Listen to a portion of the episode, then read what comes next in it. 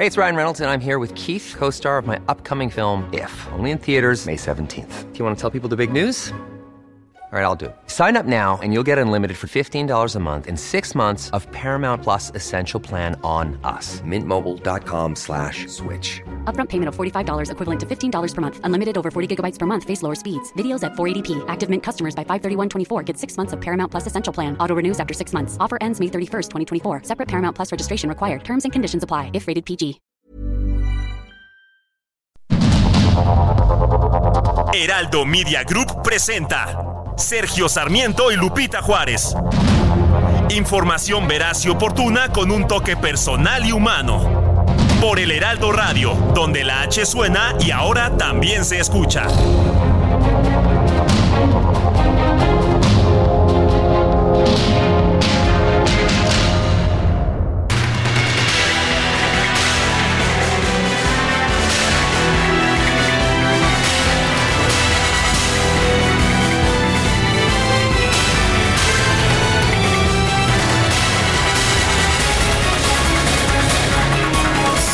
Las 7 de la mañana, 7 de la mañana con un minuto de este lunes 8 de diciembre del 2023. Soy Sergio Sarmiento y quiero darle a usted la más cordial bienvenida a El Heraldo Radio.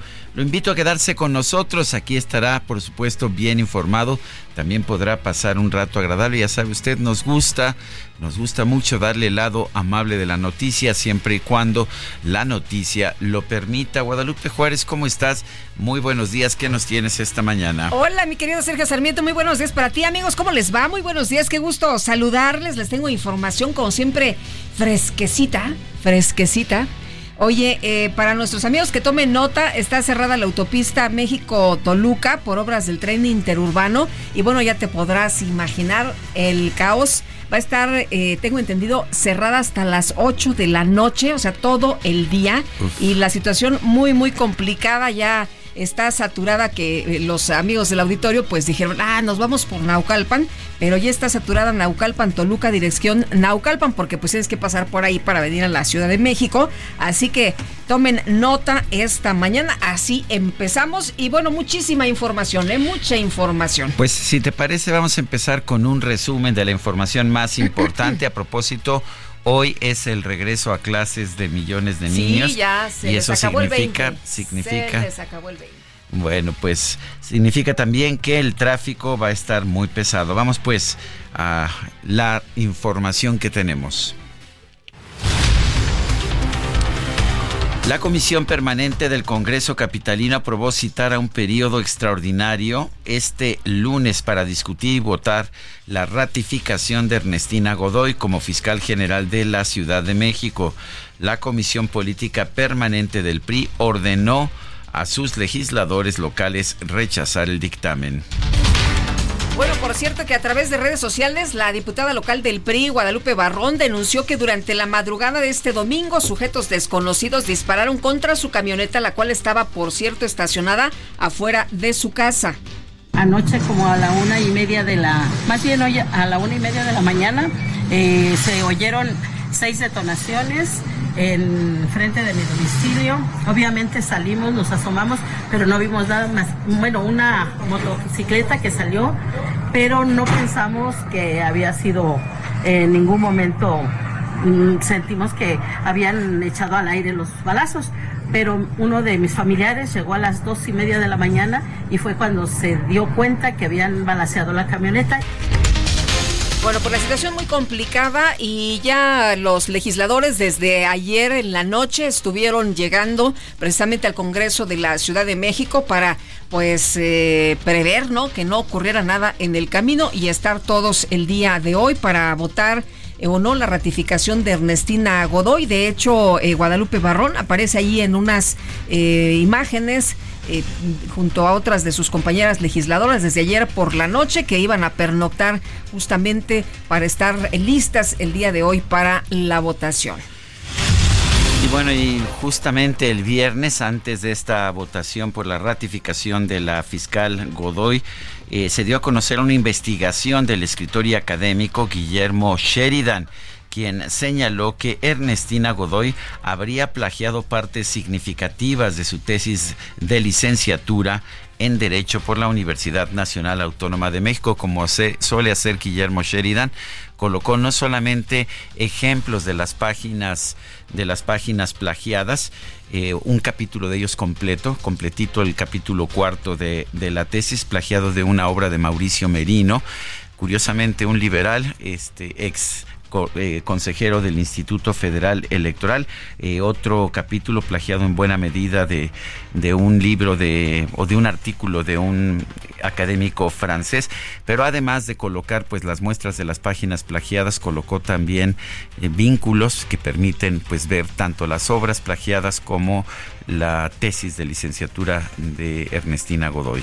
Bueno, en un comunicado, Ernestina Godoy aseguró que estos señalamientos en su contra son falsos y que buscan descalificar su imagen. Advirtió que ya está analizando las acciones legales que va a seguir para defenderse de esto que llamó es una difamación. Además, la fiscal dijo que es lamentable que quienes buscan evitar su ratificación utilicen cualquier tipo de artimaña tendenciosa e inmoral para politizar la Procuración de Justicia. Y Federico Dorin, que el coordinador del PAN en el Congreso Capitalino, consideró que las acusaciones contra la fiscal Ernestina Godoy restan credibilidad a su perfil como funcionaria pública. Bueno, y personal de la Fiscalía General de la Ciudad de México presentó esposado sí, como criminal, aunque en realidad había sido convocado como testigo a Tonatiu González, secretario general adjunto del Comité Ejecutivo Nacional del PRI para que declarara como testigo en una investigación por el delito de tráfico de personas en agravio de un expresidente de, del PRI. Y la dirigencia nacional de Morena anunció que va a aplazar la definición de las candidaturas a diputaciones locales y presidencias municipales en 10 estados, la cual estaba programada para esta semana. La sala especializada del Tribunal Electoral impuso multas a Morena, el PAN, el PRI y el PRD por no respetar el interés superior de la niñez en sus spots y mensajes en redes sociales. Fundamentalmente lo que hicieron fue incluir a niños, a menores de edad, en sus anuncios. La presidenta del Tribunal Electoral del Poder Judicial de la Federación, Mónica Soto, llamó a los servidores públicos de todos los niveles de gobierno a respetar las restricciones para no interferir en el proceso electoral de este año.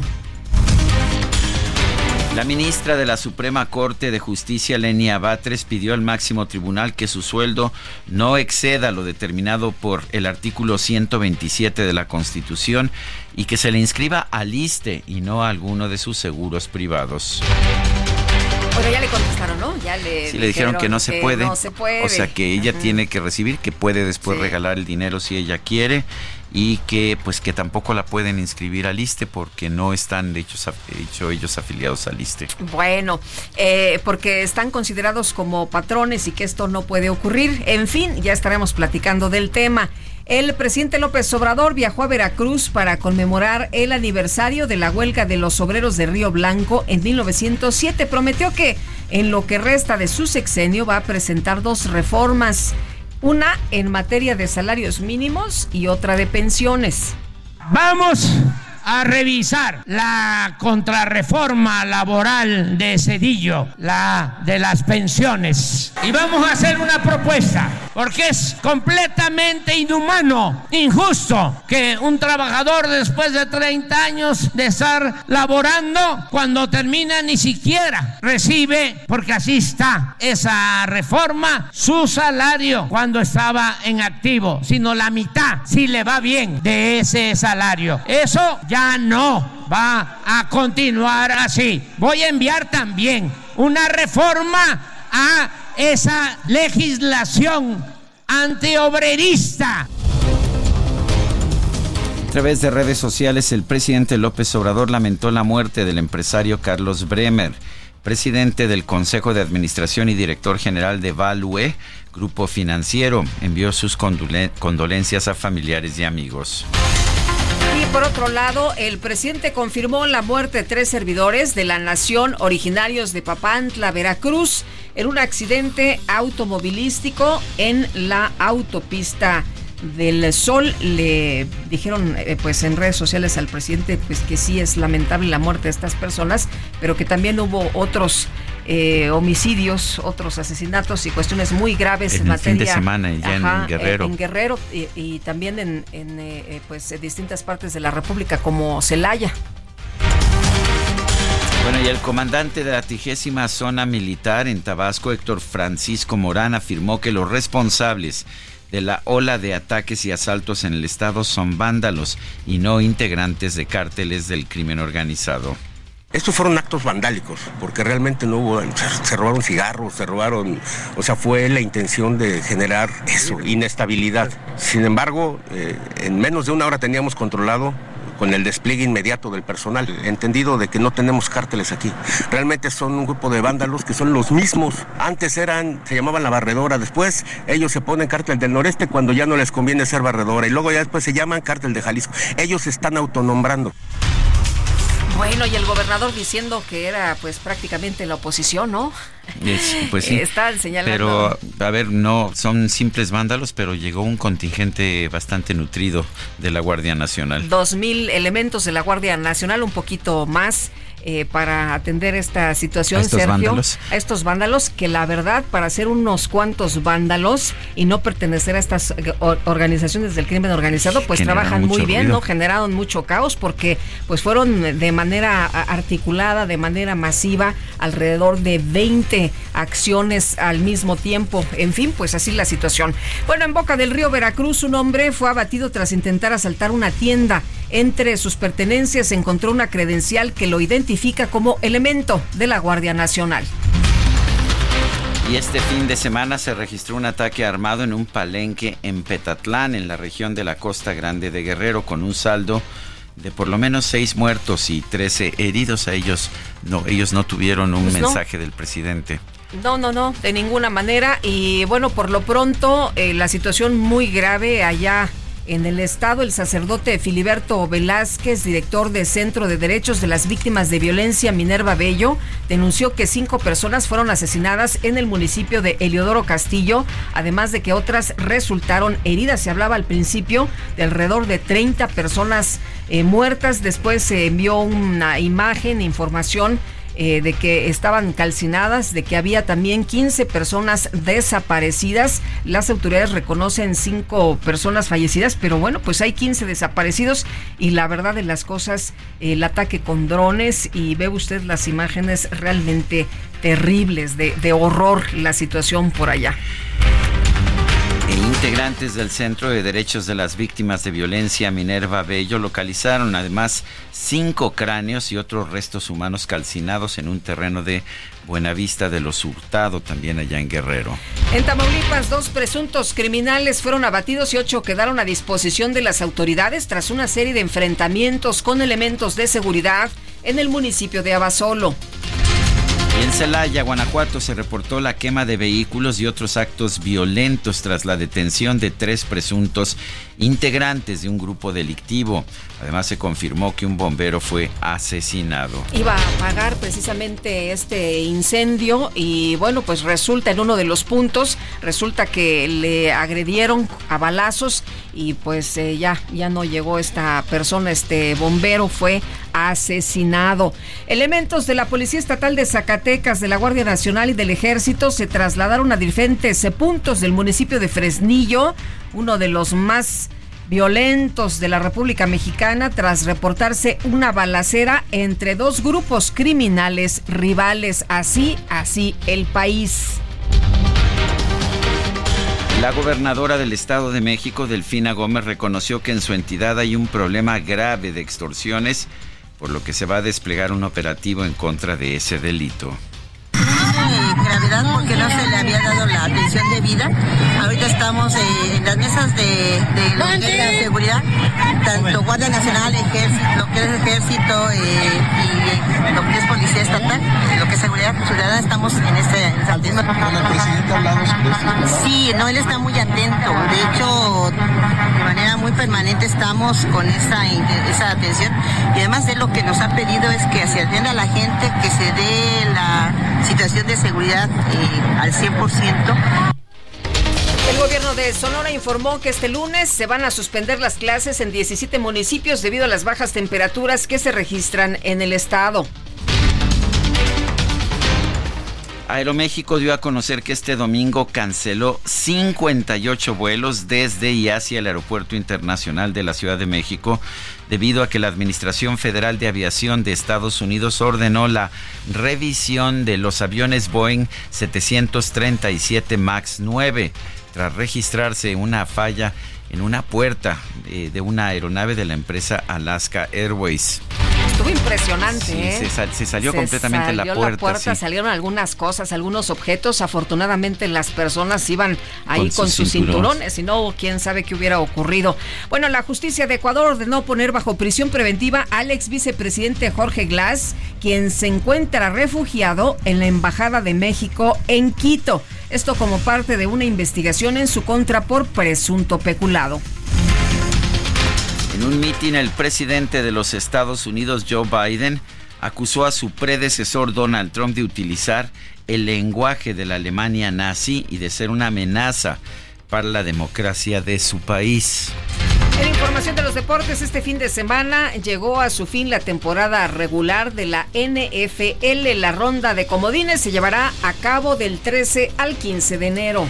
Bueno, y entre las sorpresas, los empacadores de Green Bay Uf, le ganaron, les ganaron a los Ositos de Chicago, lograron pasar a playoffs y bueno, pues también los Bills de Buffalo derrotaron a los Delfines de Miami. Los dos equipos quedaron en los playoffs, pero mucho mejor clasificados los Bills de Buffalo. ¿Será que por eso nuestro ingeniero está tan feliz? Está que, está que no cabe ahí en el lugar donde lo pusieron, vamos a tenerle que dar todo. Bueno, ahí está que no cabe realmente. bueno, el tenista español Rafa Nadal anunció que no va a participar en el abierto de Australia debido a que sufrió una nueva lesión en el ATP de Brisbane. Son las 7 de la mañana con 16 minutos.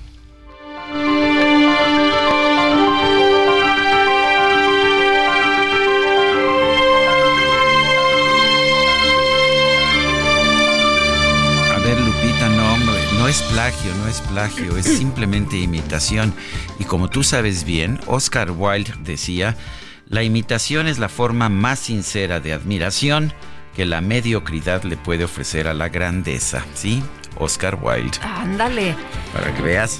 Bueno, puedes decir, Sergio, es un clon original. Eso es.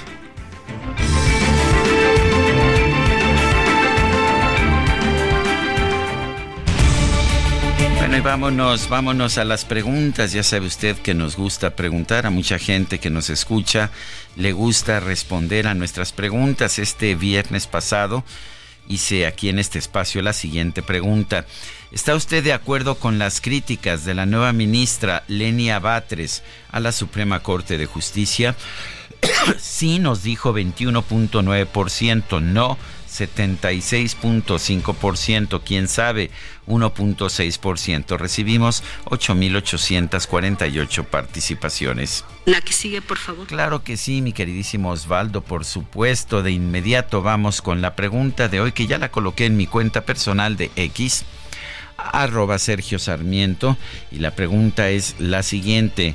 ¿Piensa usted que Ernestina Godoy será ratificada como fiscal de la Ciudad de México? Sí nos responde 11.5%, no 83.3%, no sabemos 5.7%. En 54 minutos llevamos 1.235 participaciones.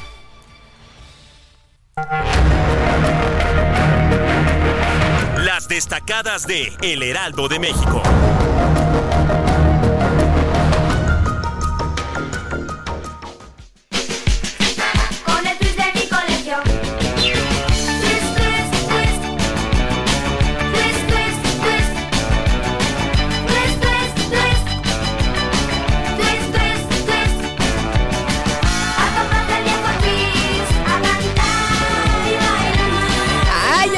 Algunos que no están a este ritmo, mi querida Itzel González, que andan medios flojones, ¿eh? Para regresar a la escuela esta mañana. ¿Cómo estás? Muy buenos días. Muy buenos días, Lupita, Sergio, queridos destacalovers. Así es, el regreso a clases y hay que tomarlo con la mejor actitud. Y si se nos atraviesa un twist, pues nosotros Pues twisteamos. estamos. Twisteamos, claro que sí. 24 millones 93 mil 801 estudiantes y 1 millón 223 mil 387 docentes regresan a clases esta mañana. El tráfico ya se nota. eh, a mí la verdad se me olvidó.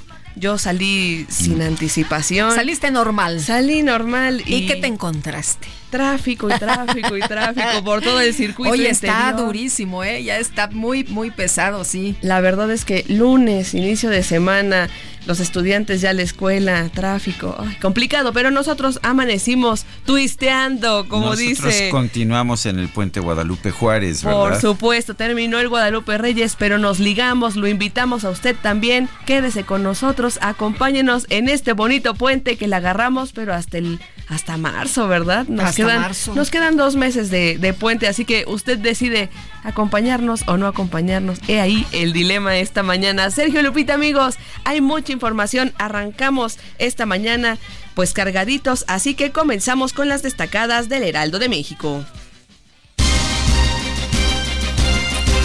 En primera plana, antes de irse, va Andrés Manuel López Obrador por reforma salarial y de pensiones. El presidente busca que el salario mínimo aumente por arriba de la inflación y que los trabajadores reciban lo justo cuando se jubilen. País, regreso a clases, le dicen adiós a las vacaciones, estudiantes vuelven a las aulas, alistan operativo en la capital. Ciudad de México como fiscal capitalina definen hoy futuro de Ernestina Godoy. Morena negocia para tener la mayoría calificada del Congreso de la Ciudad de México y lograr la ratificación. Estados, enero frío, enfrían al país frente y tormenta. Se registra corriente de chorro, tormenta invernal y paso del frente frío número 25. Orbe, Japón, Nevada frena la ayuda para los damnificados. Cinco días después rescatan a una mujer de 90 años. Meta, Rafa Nadal cuida futuro en 2024. El tenista español anuncia que no va a participar en el abierto de Australia. Y finalmente, en, el, en mercados, me- medida en el Aeropuerto Internacional de la Ciudad de México inicia recorte en los vuelos. Pasa de 52 a 43 operaciones por hora. Lupita, Sergio, amigos, hasta aquí las destacadas del Heraldo. ¡Feliz lunes! Gracias, Itzel. Igualmente, muy buenos días. Escucha, Lupita.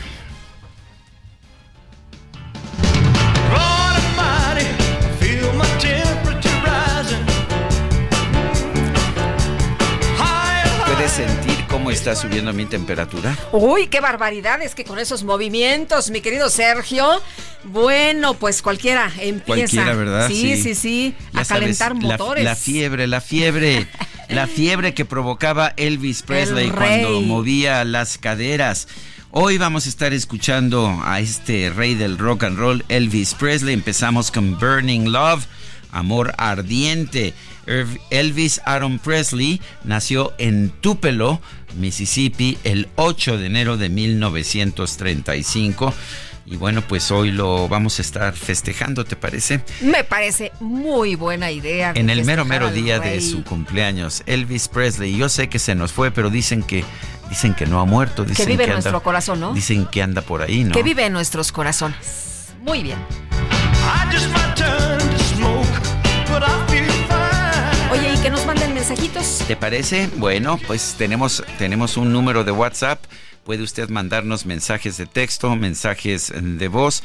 El número es, escuche usted, 55 20 10 96 47. 55 20 10 96 47. Pónganos por ahí su nombre cuando nos mande el mensaje de texto para que sepamos eh, quién es ah, usted, porque si no, no, no, no nos enteramos. Eh, también le recuerdo que en X, antes Twitter, Estamos en arroba Sergio y Lupita. Le recomiendo también la cuenta arroba Heraldo de México. Vamos a una pausa y roqueando, pues seguimos aquí en el Heraldo Radio.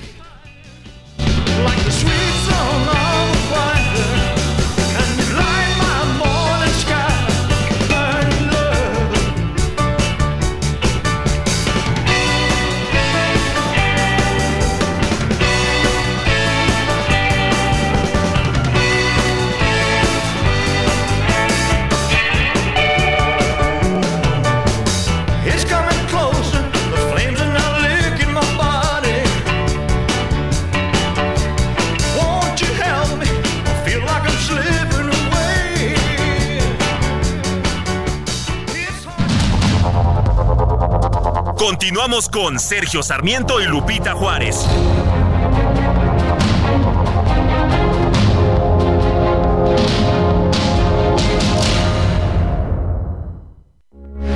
Heraldo Radio, con la H que sí suena y ahora también se escucha.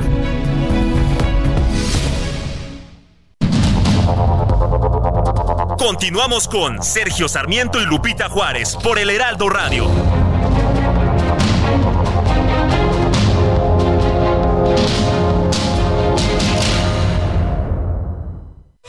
Con Dodge este 2024 y estrena un Dodge Journey. Llévatelo desde 560 mil pesos con mensualidades bajas desde 5,990 pesos. Cumple tu propósito de tener un Dodge Journey. Solo necesitas subir una vez para no bajarte nunca. CAT 31.7%. Vigencia del 3 al 15 de enero de 2024. Consulta dodge.com.mx.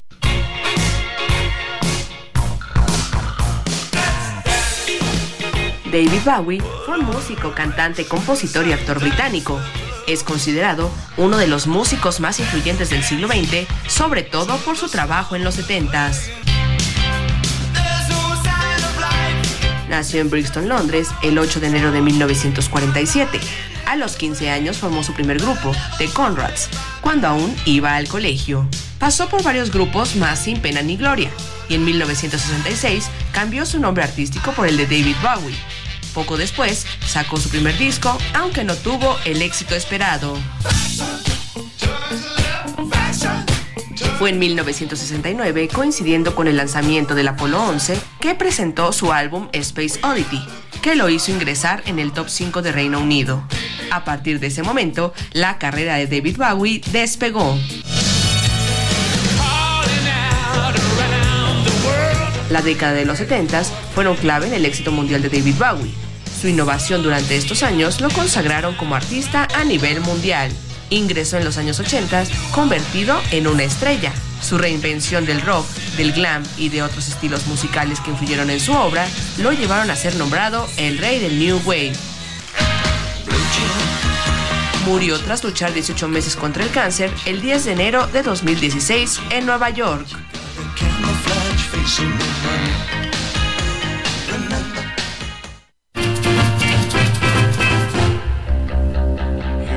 Like an angel.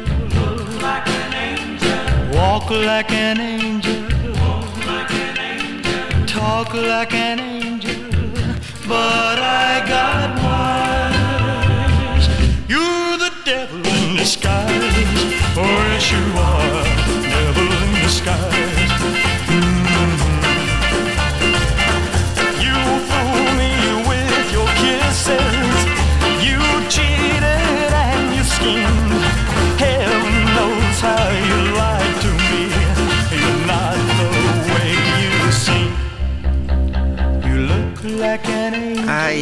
pareces un ángel, pero eres un diablo con disfraz. ¿Cómo ves, Guadalupe? Bueno, pues estamos escuchando a Elvis Presley. Ya sabes, de inmediato, de inmediato hay respuestas, ¿no? Con la música de Elvis Presley. ¿Qué tal? Todo mundo, todo mundo. Todo el mundo es fan, ¿verdad? Sí, es fan del rey. ¿Quién dice que no es popular la monarquía? Bueno, le estamos disfrutando esta mañana, qué delicia. Y bueno, vámonos a los mensajes. Oye, eh, nos dice Jorge McLaughlin, dice, los eh, Reyes Magos, si bien se nos va una vez por año, nos traen regalos, los, si bien nos va, dice, los Reyes de las Noticias, Sergio Lupita. ¡Ay! ¿Qué se toma? ¿Qué se toma, don Jorge? ¿Otro monárquico? nos regalan cada día tres horas de magia informativa. Muchas felicidades. Gracias por su trabajo profesional, por las críticas del inquilino de Palacio Nacional. Ni se preocupen, los perros ladran, señal que cabalgamos. Bueno, dice otra persona, buen inicio de semana, Sergio y Lupita, sigue la inseguridad en el país y el presidente como que no pasa nada y si llega a mencionar algo dice que se está investigando. Soy José Ricardo García Camarena del Estado de México. Eh, nos dice, querido y consentido dúo dinámico, soy Lulú Holguín, su fiel seguidora, solo para saludarlos y desearles un buen inicio de semana. Gracias, Lulú. Bueno, y debo reconocer que a través de Twitter, a través de X, J. Raúl Manilla Ávila, pues me manda un mensaje con unos eh, con unos muñecos de los empacadores de Green Bay, con, unos ositos así bastante domados, ¿qué te puedo decir? Y además una declaración en la que pues ah, tienen dominio completo los empacadores de Green Bay sobre los ositos de Chicago. Qué feo, ¿verdad? Como este se burlan de la derrota, pero bueno, y creo que no no no lo mandó el ingeniero Adrián Alcalá, esto viene de otro de otra persona que nos está escuchando, pero en fin, son las 7 de la mañana con 36 minutos. Vámonos a las calles de la Ciudad de México. Adelante. Lupita, amigos, muy buenos días. Esta mañana tenemos eh, circulación interrumpida en la avenida Valderas para todas las personas que se dirigen con rumbo hacia la zona de Chapultepec, al cruce de Avenida de los Insurgentes. Estarán encontrando este corte a la circulación por parte de la Secretaría de Seguridad Ciudadana en el cruce de Niños Héroes y lo que es la avenida Chapultepec. Tómelo en consideración. Debido a esta situación, tenemos ya bastantes asentamientos sobre arcos de Belén para todas las personas que proceden desde la zona del eje central Lázaro Cárdenas. Tómelo en cuenta, es el reporte que tenemos esta mañana. Muy bien, pues muchas, muchas gracias Alan Rodríguez. Hoy a propósito de inmediato un mensaje de Jorge Arce con un, un, logotipo de los Dallas Cowboys que dice vamos a vengar a Chicago. Me parece muy bien. Bueno, pero vamos con otros temas. Vamos con otros temas y la dirigencia nacional del PRI denunció a través de un mensaje en redes sociales ataques y amenazas en contra de sus diputados de la Ciudad de México. Ernesto Alarcón Jiménez es coordinador del grupo parlamentario del PRI en el Congreso de la Ciudad. Ernesto, muchas gracias por platicar con nosotros esta mañana. Muy buenos días. Muy buenos días, Lupita. Don Sergio, buenos días a la orden, como siempre. Ernesto, cuéntenos qué ha pasado en las últimas horas. Vimos por ahí una detención, denuncias de ataques, eh, pues uno muy fuerte en contra de una de las legisladoras. Eh, y bueno, también, bueno, eh, no, no fue tan, tan sencillo, ¿no? Con, con armas, ahí atacaron su, su automóvil fuera de la vivienda. También presiones a través de redes sociales, mensajes. A ver, cuéntenos qué está pasando. Sí, mire, estamos este, sumamente indignados y, preocupados por lo que está ocurriendo. El día de hoy tenemos por terminar un proceso de ratificación de la todavía actual fiscal y es algo que se ha trastornado difícil en el transcurso de su proceso. El 13 de diciembre se quedó intermitente en fase intermedia por eh, cuestiones de estrategia y decisión del grupo mayoritario que se daba cuenta que no tenía los votos necesarios para poderla ratificar y lo postergó. Ahora se les complica eh, la ratificación por varios motivos. La oposición sigue firme en su votación, pero también a ellos se les agota el tiempo. Mañana fenece el periodo de tiempo que tiene la fiscal para poder eh, seguir eh, ocupando el cargo y necesitan forzosamente este proceso porque creen que pueden eh, tener la ratificación, lo cual los números no les dan. Y están presionando de muchas formas para que algunos diputados puedan eh, eh, votar con ellos, están usando la intimidación y creemos, creemos que este tipo de condiciones que están de hostigamiento a nuestros dirigentes el sábado eh, de, según una orden de presentación, pero más bien parecía una orden de detención al esposar a nuestro dirigente partido eh, por parte de, la Fiscalía.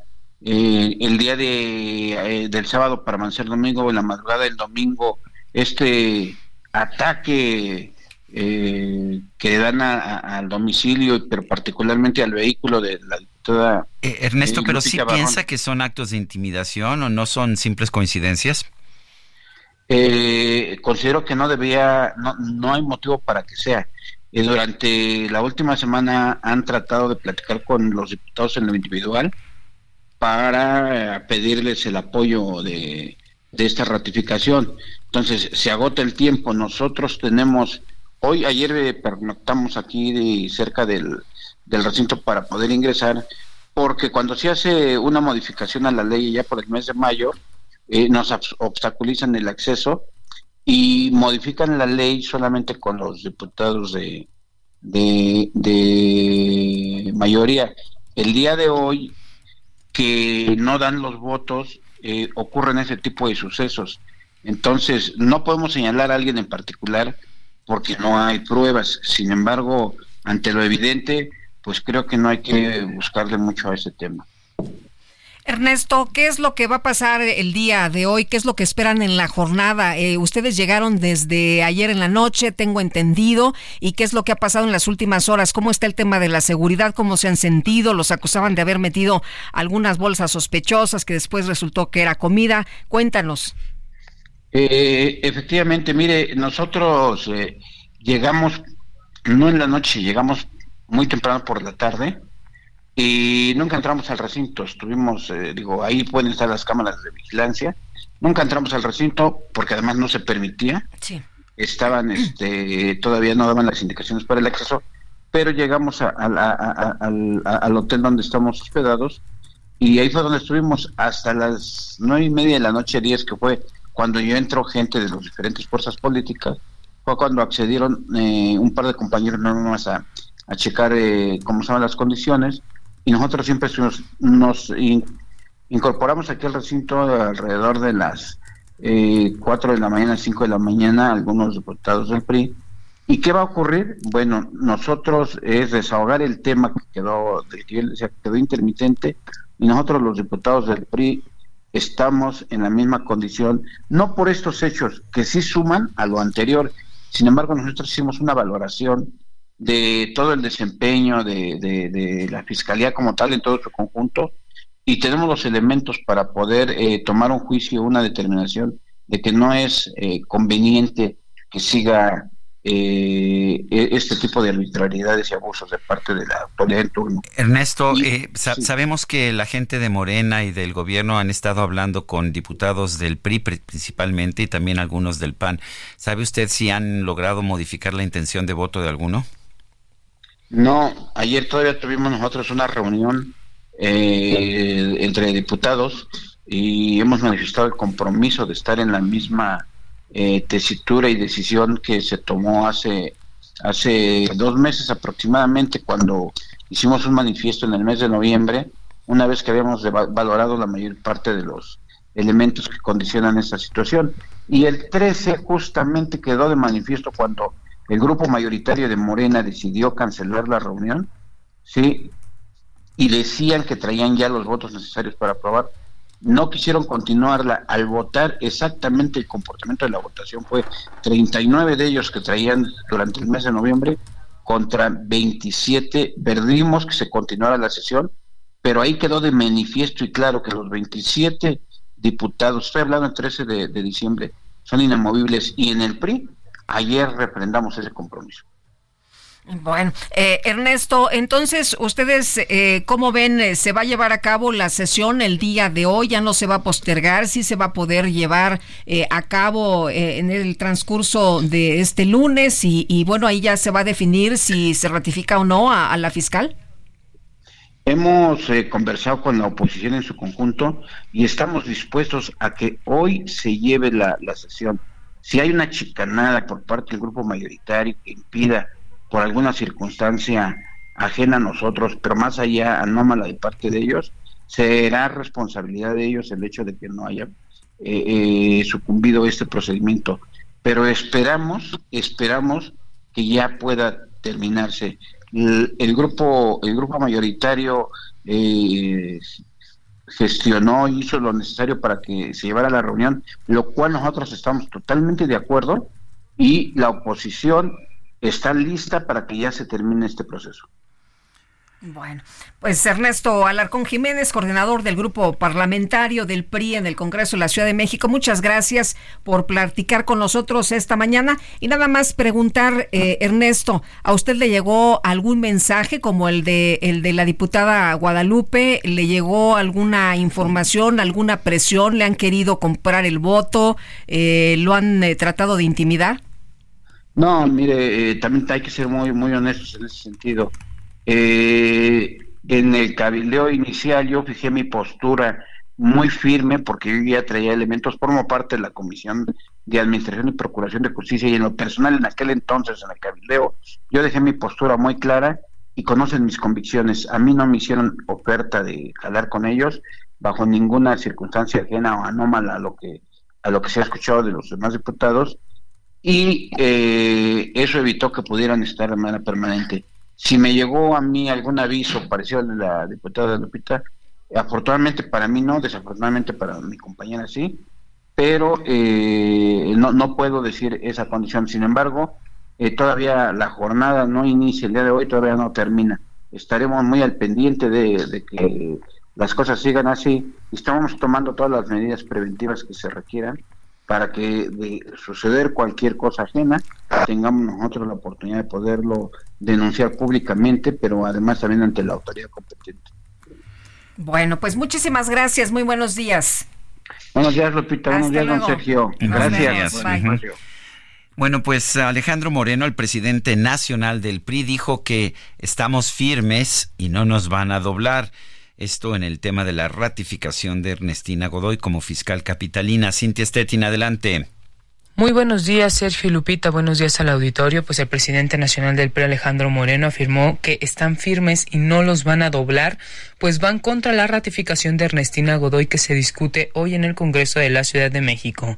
Asimismo, denunció que la camioneta de la legisladora de su partido, pues eh, Guadalupe Barrón, fue baleada a consecuencia de la decisión mencionada. Incluso destacó que la diputada recibió mensajes en donde la presionaban para que no se presentara a sesión este lunes o de lo contrario atentarían contra la vida de su esposo y sobrino. En un mensaje en redes sociales, el priista apuntó que la detención arbitraria de Tonatiu González, secretario general en la ciudad, es utilizada por la Fiscalía para tratar de infundir miedo entre los diputados y diputadas. Ante estas acciones dijo que hacen responsable al gobierno de la Ciudad de México y a Morena de cualquier acción que atente contra la vida, seguridad y la integridad de cualquier diputado del PRI. Insistió en que irán en contra porque no hay un solo criterio objetivo para defender la ratificación de la fiscal, la Procuración de Justicia en la ciudad pues dice no existe, no hay investigación y los crímenes siguen en aumento de la mano de la impunidad. Por otra parte, pues te comento que legisladores del PAN, PRI y PRD, es decir, de la oposición, pernoctaron desde ayer en las inmediaciones del Congreso de la Ciudad de México, justo para evitar que cualquier impedimento eh, les, eh, les impida entrar al, a la sede de este Congreso Legislativo. Por ello, alrededor de las 7, 8 de la noche comenzaron a llegar a este órgano legislativo y pues eh, pernoctaron ahí justo para eh, votar en contra. Ellos dicen tenemos 27 votos, Morena necesita 44 y hasta ahorita solo tiene 39. Por ello dicen están más firmes que nunca en que no habrá ratificación de Ernestina Godoy. Es la información que tenemos hasta el momento. Te agradezco, te agradezco el reporte. Sí, gracias Cintia. Bueno, y este sábado el Centro de Derechos de las Víctimas de Violencia, Minerva Bello, denunció haber localizado en la comunidad de Buenavista de los Hurtado Guerrero un vehículo calcinado en el cual se encontró un número indeterminado de cuerpos después de haber denunciado un ataque a la localidad el pasado 4 de enero. David Saucedo es experto en temas de seguridad. David, gracias por conversar con nosotros esta mañana. Muy buenos días. ¿Qué tal? Un placer estar con ustedes. Eh, David, primero se dijo que había una pues eh, cantidad impresionante de personas que habían sido víctimas de la delincuencia organizada, 30 muertos se hablaba, después se dijo que eran 5, eh, que habían sido atacados con drones, que la situación pues es muy compleja allá en la zona donde se dieron estos ataques en el estado de Guerrero. ¿Tú cómo ves cuál es la situación? ¿Operan los lacos? ¿Opera la familia Michoacán? ¿Cómo ves la, la situación que impera precisamente allá en la entidad?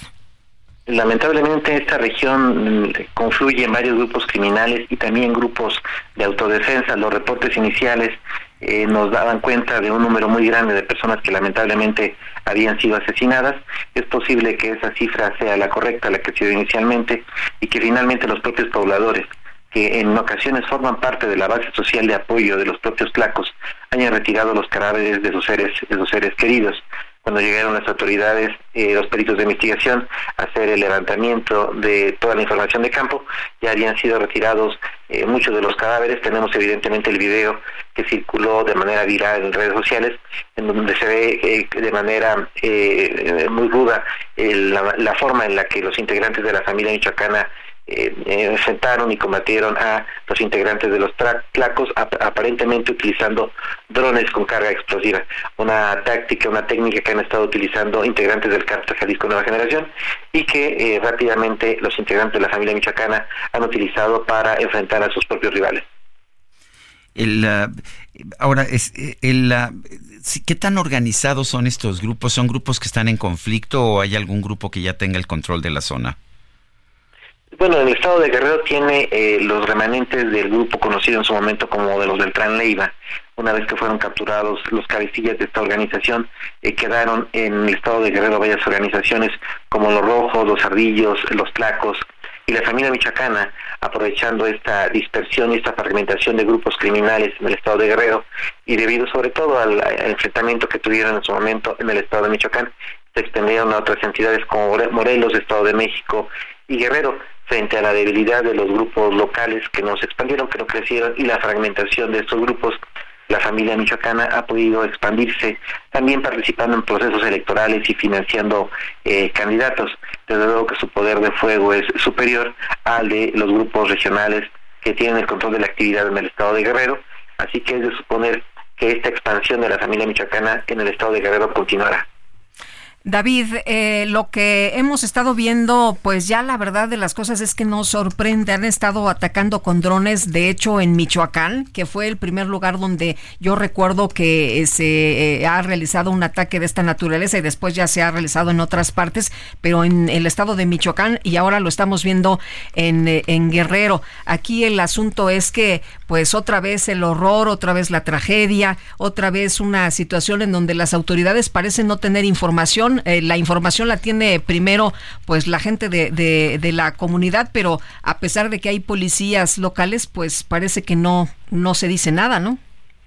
y son los propios grupos criminales que mediante el uso de las redes sociales difunden videos con mensajes criminales, en este caso de amenaza de la familia michoacana hacia los placos y coincido con tu apreciación, los drones han sido, eh, se han venido utilizando de manera profusa por distintas organizaciones de crimen organizado debido a que son de bajo costo, se pueden equipar con rapidez y facilidad con cargas explosivas, permiten que los atacantes puedan salir ilesos al ser un eh, instrumento, una bomba activada ah, de manera remota y que es difícil de rastrear por parte de las autoridades.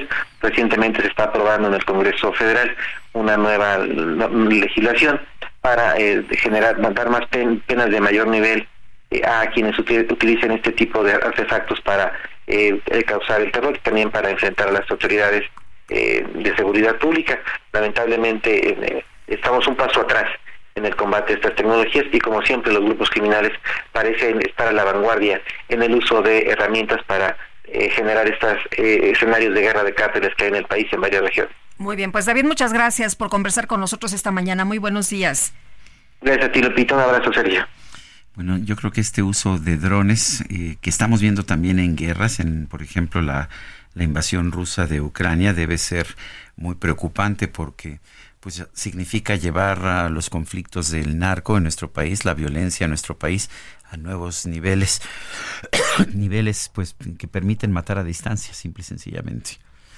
Bueno, pues son las 7 de la mañana con 54 minutos. Les recuerdo, nuestro número de WhatsApp es el 55 2010 96 47. Vamos a una pausa y regresamos.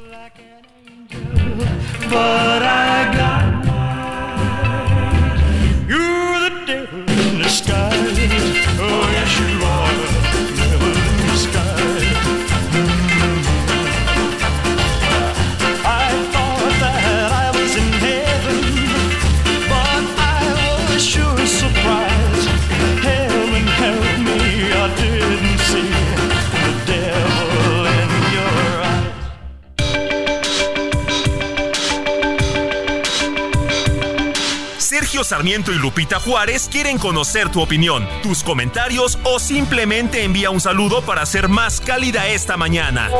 Envía tus mensajes al WhatsApp 55 20 10 96 47.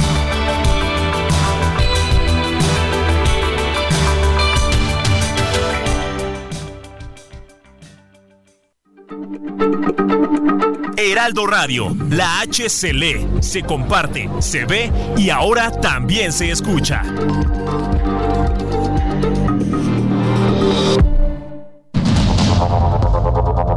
Continuamos con Sergio Sarmiento y Lupita Juárez por el Heraldo Radio.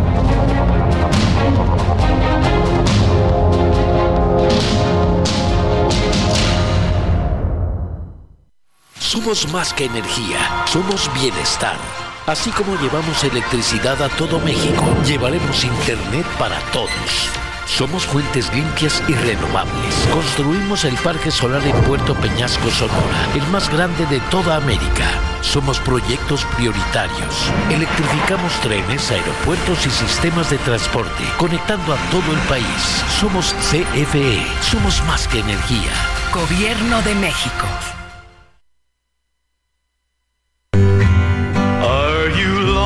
Lonesome tonight? Do you miss me tonight? Are you sorry we drifted apart? Does your memory stray to a bright summer day? when I kissed you and called you sweetheart. Do the chairs in your parlor seem empty and bare? Do you gaze at your doorstep and picture me there? Are you lonesome tonight? La pidió Adriana García Solano. Ahí está. Es de Elvis Presley. Qué bonita. ¿Te gusta, verdad? Las románticas, ¿te gustan? Me gusta mucho, sí. Pero Bueno, también, también me las gustan rockeras, sí, movidas, claro. supuesto. Para que entremos en calor, pero esta así antes de que nos vayamos de la casa, ¿no? Hay un bailecillo. Muy bien. Ay, que para empezar bien la semana. Muy bien. Bueno, nos dice Ángeles, buenos días, Sergio Lupita, excelente inicio de semana, un fuerte abrazo y como todos los días disfrutando su programa. Ángeles, muchas gracias. Dice otra persona, buenos días Sergio Lupita, ¿a qué se referirá el presidente con la pretendida reforma a los salarios mínimos que dicen que anunció? Porque el último párrafo del artículo 90 de la Ley Federal del Trabajo ya dispone que la fijación anual de los salarios mínimos o la revisión de los mismos nunca estará por debajo de la inflación observada durante el periodo de su vigencia transcurrida. Gracias Jorge Pérez de Naucalpan, Estado de México. Efectivamente es una reforma del propio presidente López Obrador. Yo creo que se le olvidó que, que había hecho esa reforma, que a propósito creo que puede ser muy, ah, pues muy complicada, de hecho, en términos económicos en un futuro. Oye, pero se oye bien, ¿no? Para términos eh, Para electorales, votos, sí. para cuestiones electorales, se oye muy, muy bien. Y bueno, pues estamos en tiempos electorales y el presidente eso es lo que está buscando, el voto de, de la gente, aunque hay que estudiar bien lo que está proponiendo para que no nos vayan a dar gato por liebre. Hola, buenos días, bendiciones para todo el equipo. Mi esposo todos los días los escucha desde las 7 de la mañana. Saludos, María. María, un abrazo. Gracias a ti y a tu esposo por sintonizarnos. Dice, bueno, no, vamos, vamos con más información. En Celaya, Guanajuato, se registraron incendios y bloqueos por la captura de tres presuntos integrantes de un grupo criminal. Gabriela Montejano nos tiene el reporte. Adelante, Gabriela. Hola, ¿qué tal? Muy buenos días. Así es, pues lamentablemente Guanajuato fue escenario nuevamente de situaciones de violencia y es que bloqueos carreteros, la quema de vehículos, la violencia y el temor de los habitantes de la zona se registró, que se registró ayer domingo tras el incendio de al menos 15 vehículos en diferentes puntos y municipios. La captura de tres integrantes de un grupo criminal en Juventino Rosas derivó en la movilización criminal que provocó el despojo de vehículos automovilistas, quema de trailers, autobús de pasajeros, autos y camionetas. Fue poco después de las 3 de la tarde que comenzaron los bloqueos y en el recuento preliminar se documentaron al menos 15 puntos en conflicto. La violencia cobró la vida de un bombero de Celaya, quien fue herido en un ataque registrado a una de las pipas que justamente acudía a apagar los incendios. La unidad en la que viajaban tres bomberos fue atacada en Celaya, en la esquina de Mutualismo y Constituyentes, y Felipe Jiménez Sánchez recibió tres impactos en el pecho y falleció en el hospital minutos después de haber ingresado. La Secretaría de Seguridad de Celaya pues confirmó el ataque lamentable a este elemento y bueno, entre el recuento de los puntos en la zona Laja Bajío, el gobierno municipal y el estado enviaron eh, algunos de estos puntos, sin embargo no reportaron todos los que realmente se pudieron documentar pues a través de los videos o a través incluso de las transmisiones en vivo de algunos medios de comunicación. El conductor de de los vehículos, algunos testimonios, pues relataron que los sujetos los bajaron de las unidades, desde trailers hasta autos, los bajaron de las unidades para poder obtener los, los vehículos, atravesarlos en las carreteras y poder bloquear. Esto pues ha despertado una gran indignación por parte de el asesinato de los bomberos eh, y además el día de hoy algunas escuelas por temor a que pudieran continuar estas situaciones cancelaron clases de escuelas universidades y, y escuelas de nivel medio superior. Algunas pues decidieron decidieron suspender clases. Eso es parte de lo que sucedió en las últimas horas eh, y pues no se ha dicho de entre estos tres sujetos que fueron detenidos, quiénes son o su identidad todavía no se difunde, se especula que es un líder criminal y que por eso fue pues lo que se derivó en todos estos bloqueos. Este es mi reporte desde el estado de Guanajuato. Gabriela, muchas gracias. Muy buenos días. Bueno, pues así está eh, Celaya, allá en Guanajuato, con estos bloqueos, con la captura de tres presuntos integrantes de un grupo criminal cercanos al marro, al parecer. Pero no es todo. Fíjese que en Uruapan, Michoacán, se registró un enfrentamiento que dejó tres personas muertas. Y vamos con Charbel Lucio, que nos tiene todos los detalles. Charbel, ¿qué tal? Muy buenos días. Sergio Lupita, muy buenos días. Así es, el día de ayer, aproximadamente a las 13 horas un grupo armado arribó a una vivienda ubicada en la calle Francisco Goitia de la colonia Mapeco, allá en Uruapan, donde dispararon contra eh, tres personas que se encontraban al interior del inmueble y eh, estas personas pues también detonaron eh, armas de fuego para repeler la agresión. Finalmente en la cochera de este inmueble quedó el cuerpo sin vida de un joven, mientras que en el interior otro hombre y una mujer también fueron eh, encontrados sin vida. Y eh, mientras tanto en el municipio de Zamora, de Sinapecuaro, perdón, también se registró otro enfrentamiento entre civiles en el que murió una persona y dos más fueron detenidos. En este hecho también se aseguraron tres patrullas clonadas de la Guardia Nacional en las que circulaba uno de estos comandos que participó en la confrontación. En ambos eh, hechos intervino la Fiscalía General del Estado que pues inició las investigaciones. Así las cosas en Michoacán. Bueno, muchas gracias, Charbel. Muy buenos días. Bueno, y el sacerdote. Gracias, Charbel. El sacerdote Filiberto Velázquez, director del Centro de Derechos de las Víctimas de Violencia, Minerva Bello, denunció que cinco personas fueron asesinadas en el municipio de Eliodoro Castillo. Otras seis, dice, resultaron heridas. Filiberto Velázquez está en la línea telefónica. Padre Filiberto, gracias por tomar nuestra llamada. Cuéntenos de estas víctimas, estas víctimas de estos actos de violencia. ¿Qué pasó? ¿Qué es lo que encontraron ustedes? Pues encontramos una zona de conflicto, eh, una zona de guerra que ha estado asediada durante el último año por este conflicto entre la familia michoacana y el cártel de la sierra, que ha obligado pues a pobladores a tomar armas para defenderse.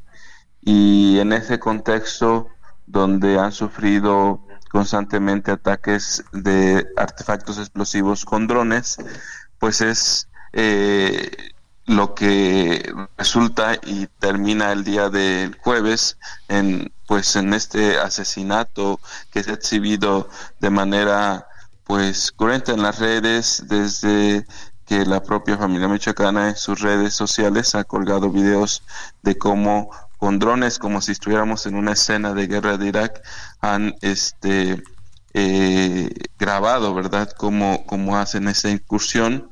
Eh, encontramos eh, inclusive eh, este balas de Barrett eh, y de grueso calibre, o sea, estamos hablando de, una cosa pues muy muy grande, una población que está totalmente ya vacía, una población que llegó a tener hasta 100 habitantes, una escuela primaria, un pozo de agua, pese a que es la sierra, tenían algunas planicies para sembrar maíz, el maíz este pues ahí sin cosechar, los animales eh, libres, eh, domésticos y, y, pues así es lo que encontramos, esta escena de una loma, encima de la loma eh, una camioneta con cuerpos calcinados, algunos todavía quemándose. Eh, padre, eh, se hablaba al principio de 30 personas que habían sido asesinadas, eh, después que había 15 personas todavía en calidad de desaparecidas, que había llegado los familiares y que habían retirado los cuerpos. ¿Qué información tiene usted hasta este momento? Sí, mira, al principio cuando comenzaron a pedir los auxilios, estamos hablando que ahí no hay telefonía celular, es por medio de internet, cuando hay internet y, mensajes. Entonces, entre la confusión de quienes estaban en esa comunidad, eh, hablaban de 30 pobladores, eh, tanto de Tetela del Río como pobladores de ahí que se habían desplazado a Tetela. Y, y, esos eran a los que estaban, estaban siendo atacados. Digamos, de esos 30 empezamos a restar los seis que encontramos heridos en Tetela del Río, eh, pues quedan 24. De esos 24, los cuerpos, que al menos son nueve, nueve personas, eh, pues quedan eh, 15 personas que no se sabe su, este, su paradero y que no se pueden buscar porque pues está ahí la presencia del crimen organizado de una manera este, importante de números. Entonces, el reducto que dejó el estado de, de policías del, estatales hacen imposible que, haya una búsqueda de las personas que todavía no se sabe su paradero, si quedaron heridas en alguna brecha o qué es lo que pasó con ellos. Sabemos quiénes son las víctimas y sabemos quiénes son pues los, los victimarios en este caso, qué grupos son los que llevaron a cabo Claro, el grupo que llevó al ataque es la familia michoacana. Eh, digamos, los victimarios son pobladores de las comunidades de eh, Eleodoro Castillo, eh, gente civil que sí ha tomado las armas ante el vacío de las, del Estado a, ofrecerle seguridad y que ellos han pedido. Ellos nunca han impedido que llegue el ejército, lo han gritado, lo hemos pedido estos seis meses que esté el ejército presente, pero pareciera que están al margen de este conflicto. Eh, padre, en los videos eh, eh, vemos como un sujeto le manda un mensaje a un presunto contra, ¿no? A una persona, al parecer él considera que estas personas que estaban o que fueron asesinadas, que están en una camioneta, pues pertenecen a un grupo de la delincuencia organizada. Usted nos dice que quienes fueron asesinados son habitantes de, de la comunidad, no, no son criminales. Eh, es, que, eh, ¿dónde está, digamos, eh, la categoría de criminal cuando tienes que defender a tu familia? Claro.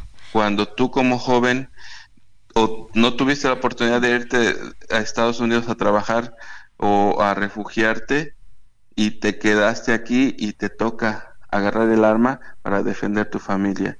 Ese es el discurso que el Estado quiere imponer para decir que no es responsabilidad de ellos, pero es la responsabilidad en tanto cuanto ellos no han ofrecido a todos estos jóvenes la oportunidad de trabajo, de estudio por este conflicto que existe. No hay clases en las primarias, en las secundarias, en los telebachilleratos y lo único que hacen los jóvenes después de 13 años es agarrar las armas para defenderse de lo que ellos llaman la familia michoacana. Ahora, el presidente de la República dice que precisamente él sí ha generado estas oportunidades que tiene el programa Juntos Construyendo el Futuro, que ha generado prosperidad y que esto ha significado una reducción de la violencia. ¿Qué opina usted?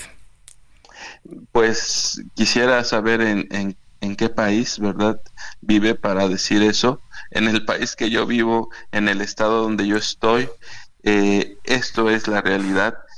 Ahí no hay empresas que van a dar eh, trabajo a los jóvenes. Hay una hidroeléctrica que se limita a, dar algunos contratos temporales a algunos pobladores. La gente ahí necesita regresar a pescar. Ahí puede haber muchos proyectos turísticos. Es un paraje hermoso porque está el río Hondo y el río Balsas y no se ha volteado a ver eh, esa comunidad. Un tiempo hubo, la FGR eh, tuvo ahí un centro de operaciones eh, contra el, el planteo de, drogas. Hay un inmenso elefante ahí que, que, que, fue utilizado por Blanco por muchos años y que quedó ahí, era un helipuerto muy importante para la región y, y quedó en el abandono. Entonces, es una zona abandonada por el Estado y necesita voltearse a ver para que se reactive la economía que existía y se pueda pues con, con estas fórmulas que tiene eh, la 4T de traer estos programas para que haya prosperidad, pero sin seguridad eso no va a funcionar. Eh, padre, ¿cuál es la situación en estos momentos? ¿Cómo está la, comunidad? Eh, nos decía usted que de plano se suspendieron las, las clases, que eh, pues en, la situación no es pues así de amanecer otro día y todo mundo a sus actividades. ¿Cómo, cómo está viviendo la gente? ¿Cómo están enfrentando esto? ¿Hay criminales ahí presentes todavía o qué pasa? O sea, la comunidad de, Buenavista ya está totalmente desplazada, está totalmente vacía, ya está ahí las fuerzas de la familia michoacana este, pues establecidas. Eh, la comunidad más cercana a 40 una hora, el, el, Tetela del Río, pues está la zozobra solamente con un reducto de policías estatales ahí, nada más que no pudieran hacer mucho si, si, si, si llega algún comando armado como los que vimos en el video y, pues la gente simplemente está ahí es, esperando que pase algo eh, los hombres defendiendo y, y, pues todos no esperando en la zozobra de que algo diferente suceda. O sea, la gente dejó lo poquito que tenía y mejor resguarda, resguarda su vida. Es decir, eh, hay desplazados como en distintas partes de la República Mexicana porque la autoridad pues no hace lo que tiene que hacer, ¿no? Exacto. Bueno, pues eh, oh, eh, padre, ¿cuántas personas fueron desplazadas de este de este lugar de Buenavista? llegó a haber hasta 100 pobladores en esa comunidad. Mm. Bueno. pues padre Filiberto Velázquez, director del Centro de Derechos de las Víctimas de Violencia Minerva Bello. Gracias por conversar con nosotros. Eh, eh, díganos antes de, que nos vayamos, eh, ¿quién, quién, quién es Minerva Bello? Minerva Bello fue una de las fue la primera madre de, de, de Berardo Rodríguez Bello, uno de los 43 apres de Ayotzinapa, que murió de cáncer sin saber el paradero de su hijo y en memoria de ella fue que pusimos este nombre por todas las víctimas que sufren estos casos que, estamos viendo. Y eso y igual antes de irme quisiera eh, pedirles eh, eh, estar pendiente no es fácil ser la voz que denuncia al crimen organizado. El estado ha proporcionado algunas medidas de protección eh, por medio del mecanismo, pero eh, son insuficientes y es probable que en unos días se retiren. Eh, ¿Y qué va a hacer usted entonces, padre? ¿Cómo, ¿Cómo se va a resguardar? ¿Cómo se va a proteger? ¿Va a tener también que salir de la zona? Pues es lo que no quiero, pero es lo que pareciera están obligando. ¿Y qué le dice la autoridad? O sea, le, mando protección, pero nada más tantita y poco tiempo. Así es, eh, lo, después de mi atentado fue por tres meses y ahorita eh, pues ya estamos a días que esto eh, terminen, estos ah, el 20 de, enero y pareciera que pues lo que ellos esperan es una junta de gobierno a final de mes para evaluar si uno está en riesgo mm. y mientras pues pasan las cosas. Bueno, pues estaremos muy atentos, padre. Gracias El padre Filiberto Velázquez, director del Centro de Derechos de las Víctimas de Violencia, Minerva Bello. Pues sí, de los que se han atrevido a denunciar, como dice el padre, ¿no? Pero pues está en riesgo mi vida precisamente por hacer estos señalamientos. ¿Y dónde está el Estado? ¿Dónde está la autoridad? ¿Dónde está la protección? ¿Dónde está el presidente López Obrador? Pues dicen que no, que no, que ya no hay nada que preocuparse, que, que, que estamos bien, la violencia ha bajado en el país. Dice que estamos bien. El presidente siempre habla de que estamos bien en México y de que estos, pues, eh, eh, esto se magnifica en los medios de comunicación, este tema de la violencia, porque quieren perjudicar a su gobierno. Yo no veo perjudicado a su gobierno. Lo que veo perjudicado es, pues, a los habitantes de la comunidad que tienen que dejar su vida, que tienen que desplazarse a otro lado, si bien les va pues hay para poder medio vivir y andar a salto de mata, ¿no? Como si ellos fueran los criminales. Pero bueno, tras una ola de ataques y otra de asaltos armados en las últimas semanas en Tabasco, el comandante de la 30 zona militar, Héctor Francisco Morán, afirmó que quienes realizaron los delitos fueron vándalos pero no integrantes de cárteles del crimen organizado. Ustedes allá en Tabasco, a los amigos que nos escuchan, tienen que estar tranquilos, fíjense, porque pues no hay cárteles, no hay cárteles del crimen organizado allá la entidad, así que ya pueden respirar tranquilos, ya pueden salir tranquilamente a las calles, porque pues esto no, no existe. Y bueno, pues eh, dice que, que lo que se vivió son vándalos que lo único que hicieron fue robarse que unos cigarros o que alguna cosa pequeña, pero pues usted deje de preocuparse son las 8 con 21 minutos, vámonos al clima. El pronóstico del tiempo con Sergio Sarmiento y Lupita Juárez.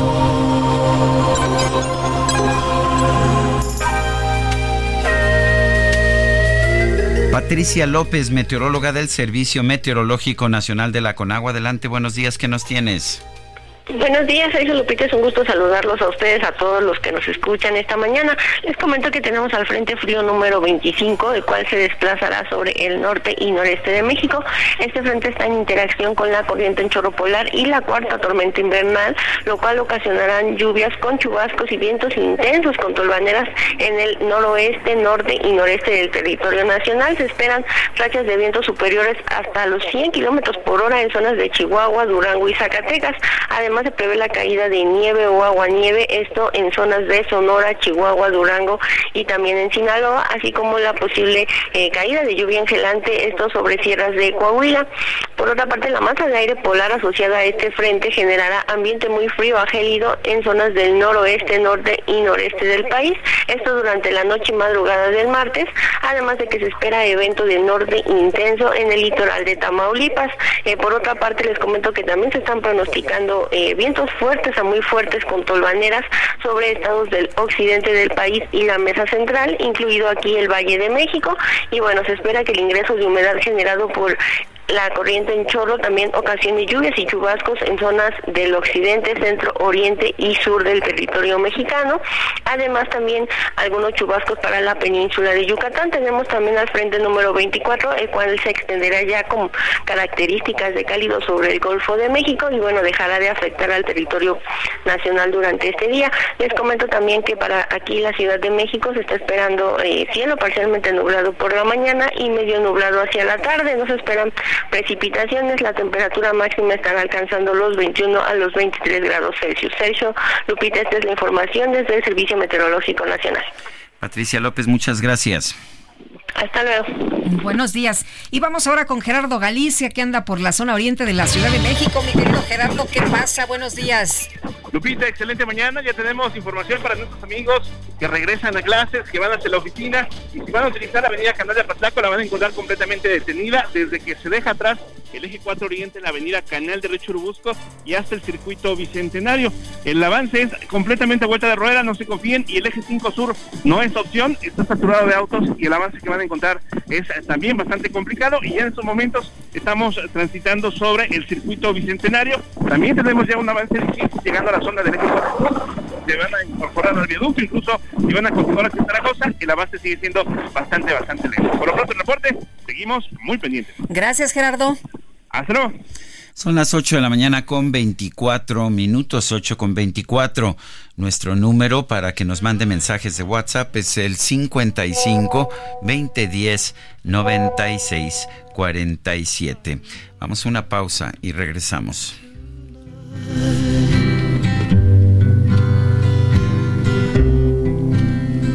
I wonder if you're lonesome tonight. Know, someone said the world's a stage which you must play a part.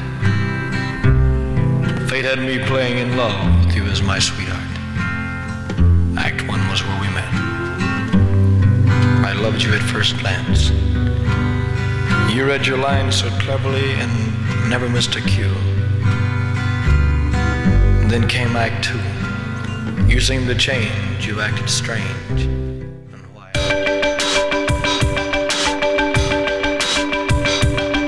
Sergio Sarmiento y Lupita Juárez quieren conocer tu opinión, tus comentarios o simplemente envía un saludo para ser más cálida esta mañana.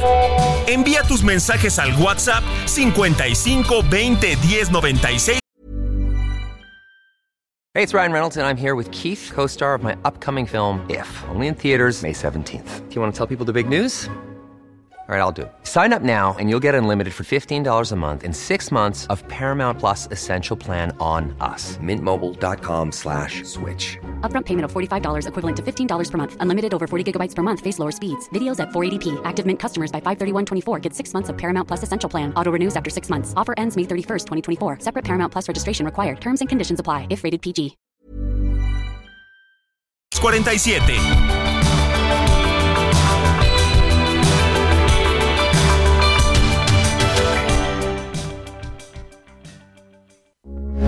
Heraldo Radio, con la H que sí suena y ahora también se escucha.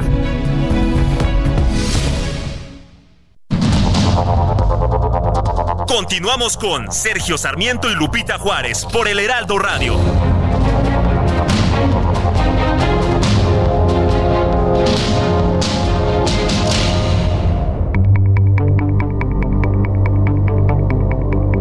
Jaque Mate con Sergio Sarmiento.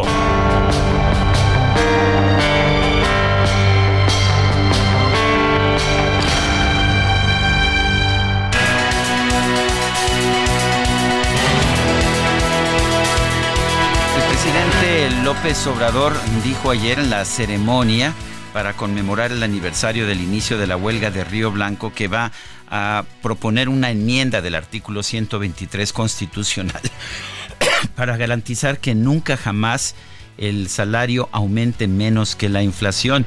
Propuso también que va a ser una reforma para eliminar la reforma al sistema de pensiones que se hizo allá en el sexenio de Ernesto Cedillo. Vale la pena señalar que ya el artículo 90 de la Ley Federal del Trabajo que el mismo López Obrador modificó establece que el aumento a los salarios no podrá ser inferior a la inflación. La disposición, sin embargo, no está en la Constitución, de manera que lo que busca el presidente es elevarlo a nivel constitucional. Ya antes, en los tiempos de Luis Echeverría y José López Portillo, se daban constantemente, de forma automática, incrementos salariales, incrementos del salario mínimo del mismo nivel que la inflación o a veces superior. ¿Qué fue lo que pasó? Pues que esto terminó por destrozar la economía de nuestro país, generó una espiral inflacionaria que hacía imposible parar los incrementos de sueldos. En el caso de las AFORES, que fue el sistema creado por el presidente Ernesto Cedillo, vale la pena señalar que se hizo esta reforma porque simple y sencillamente el viejo sistema de pensiones del Instituto Mexicano del Seguro Social estaba quebrado, no había dinero y con el aumento de la población mayor a los 60 65 años, esto significaba que el Instituto Mexicano del Seguro Social ya no iba a poder dar eh, por ejemplo, tratamientos médicos, tendría que utilizar todos sus recursos simple y sencillamente para pagar las pensiones. Por eso se estableció un sistema de cuentas individuales y no un sistema generalizado. ¿Qué va a pasar si el presidente López Obrador regresa al sistema generalizado? Pues lo que va a hacer es quebrar al Instituto Mexicano del Seguro Social. Quizás esto no se note de inmediato, pero con el paso del tiempo, simple y sencillamente, los servicios de salud del Instituto del Seguro Social eh, se van a ir deteriorando cada vez más. Me parece que el presidente está tomando medidas que son políticamente beneficiosas, que sin duda le ayudarán a comprar votos para las elecciones del 2 de junio, pero que en caso de ser aplicadas, porque además ya sabemos qué va a pasar con ellas, son eh, medidas que se aplicaron en el pasado en nuestro país, simple y sencillamente destruirían la economía nacional y la de instituciones como el Seguro Social. Yo soy Sergio Sarmiento y lo invito a reflexionar.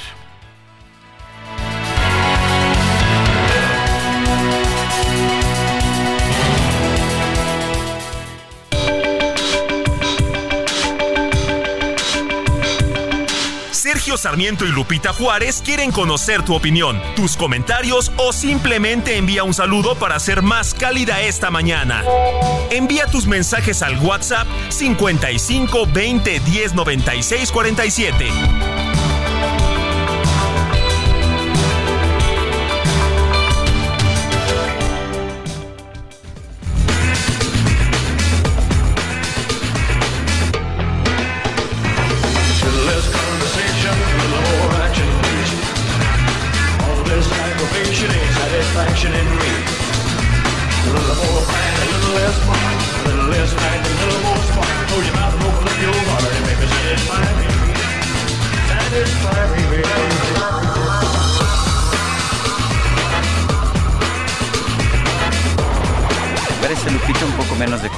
Conversación? Me parece muy bien. Y más acción. Híjole, eso me gusta. Bueno, a little less conversation. Estamos escuchando a Elvis Presley esta mañana de 8 de enero en que recordamos su fecha de nacimiento. 8 de enero de 1935 en Tupelo, Mississippi, allá en Estados Unidos. Tupelo se pronuncia. Bueno, y vámonos a los mensajes. Tania Lozano nos dice esta mañana, buenos días, Lupita y Sergio. Muy profunda entrevista con el cura. Se nota que deja el alma entera en favor de su comunidad. En un país cuyo gobierno idolatra a Benito Juárez y sus reformas, los párrocos están haciendo más por la gente que las instituciones estatales o federales. Cuidarse de drones es distópico, sin embargo, enos aquí. Les mando un fuerte abrazo y afectuoso abrazo, Tania Lozano. Gracias, Tania.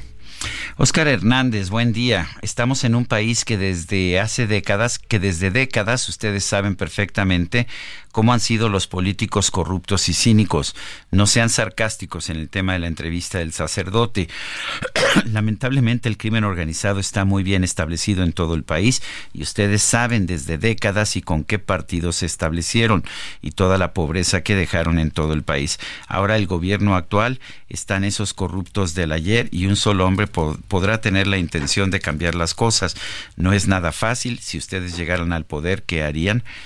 Bueno, yo creo que yo, por supuesto que yo no pienso que ni que yo ciertamente no llegaría nunca al poder porque no me interesa eh, ser político ni participar en la política, pero sí creo que la principal responsabilidad del gobierno es proteger a los ciudadanos. Bueno, y hay que recordar que el presidente Andrés Manuel López Obrador, cuando era candidato, él estableció que él sí sabía qué hacer, que sabía cómo hacerlo, que por eso iba a llegar al poder y por eso la gente se supone que votó por él, porque entre otras cosas dijo que iba a terminar con la violencia en este país, cosa que pues le faltan 10 meses escasos y no ha ocurrido, al contrario, la situación de esta pues em, propuesta de abrazos y no balazos nos ha salido muy caro a todos los ciudadanos. Pregunte usted cómo está la situación en Guerrero o escúchela de voz de alguien que vive pues eh, también eh, preocupado porque le pueden quitar la vida al denunciar por el simple hecho de denunciar la situación que viven los pobladores en estas zonas del país. Así están las cosas. Y bueno, nos dice otra persona, Sergio Lupita, buenos días, para reportar que en Periférico, a la altura de San Jerónimo, de nueva cuenta, los policías de manera arbitraria y en día de regreso a clases cierran la subida al segundo piso. No entiendo por qué se empeñan en hacer más difícil y tardado el tránsito en la ciudad. No encuentro ninguna explicación. ¿Podrían ayudarme a entender por qué hacen esto? Gracias que tengan un excelente día. Es lo que nos dice Laura Altamirano. Son las 8 con 38 minutos. Vamos con el Químico Guerra. El Químico Guerra. Con Sergio Sarmiento y Lupita Juárez. Químico Guerra, ¿qué nos tienes esta mañana? Adelante. Sergio Lupita, buen inicio de semana. Bueno, pues ya se tienen los datos recopilados de todo el 2023 de la generación de electricidad pero en España, en, en, México. Pues resulta, Sergio Lupita, que por primera vez más de la mitad de toda la energía eléctrica que se produjo y se consumo en España en el 2023, durante todo el 2023, más de la mitad fue de renovables. La eólica contribuyó con 23.5%, la solar fotovoltaica 14%, la hidráulica 9.5%, la solar termoeléctrica 1.8% y el aprovechamiento térmico de, de, residuos de la basura, cosa que aquí en México tendríamos que haber hecho ya, el 0.3%. Bueno, en total fue el eh, 50.4% de renovables la en, energía eléctrica. Bueno, y dentro de este mismo contexto, eh, producir y ver, vender hidrógeno verde, o sea, en todo esto que les acabo de decir del 50.4%, todavía no está el hidrógeno que está empezando a jalar. Pero cuando se tenga el hidrógeno, si ya ahorita con eólica, solar, hidráulica, etcétera, se generó el 50.4% de toda la energía de España, entrando el hidrógeno, esto va a ser eh, pues muy muy significativo. Producir y vender hidrógeno verde de forma competitiva es uno de los grandes retos que enfrenta esta fuente de energía a partir de renovables. Esto que en México todavía Sergio Lupita lo ven las autoridades como una quimera, no hace una curiosidad. Además, pues no les gusta, acaban de ocupar en una forma arbitraria la única planta de hidrógeno que eh, se tenía en México para precisamente reducir las emisiones contaminantes en la refinería de Tula.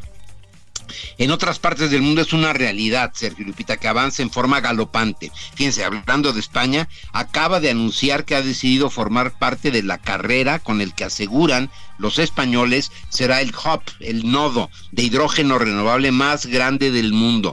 Con el proyecto High Deal España, el objetivo es vender hidrógeno verde a 1.5 euros el kilo. ¿Es esto mucho o es poco? Resulta que un litro de gasolina equivale a 0.78 kilogramos de hidrógeno. Por lo tanto, si se vende a 1.5 euros el kilo de hidrógeno, va a ser 30% más barato que la gasolina actual.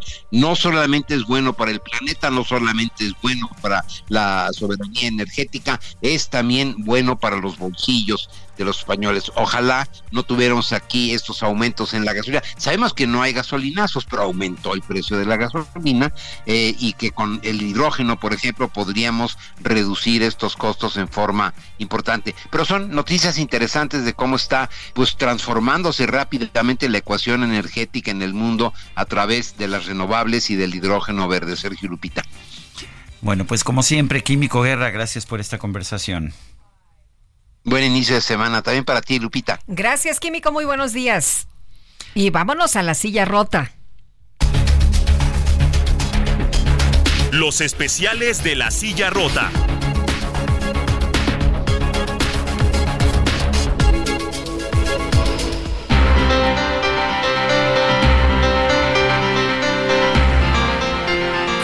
Jorge Ramos, director ejecutivo de la silla rota. ¿Cómo estás? Qué gusto saludarte. Muy buenos días.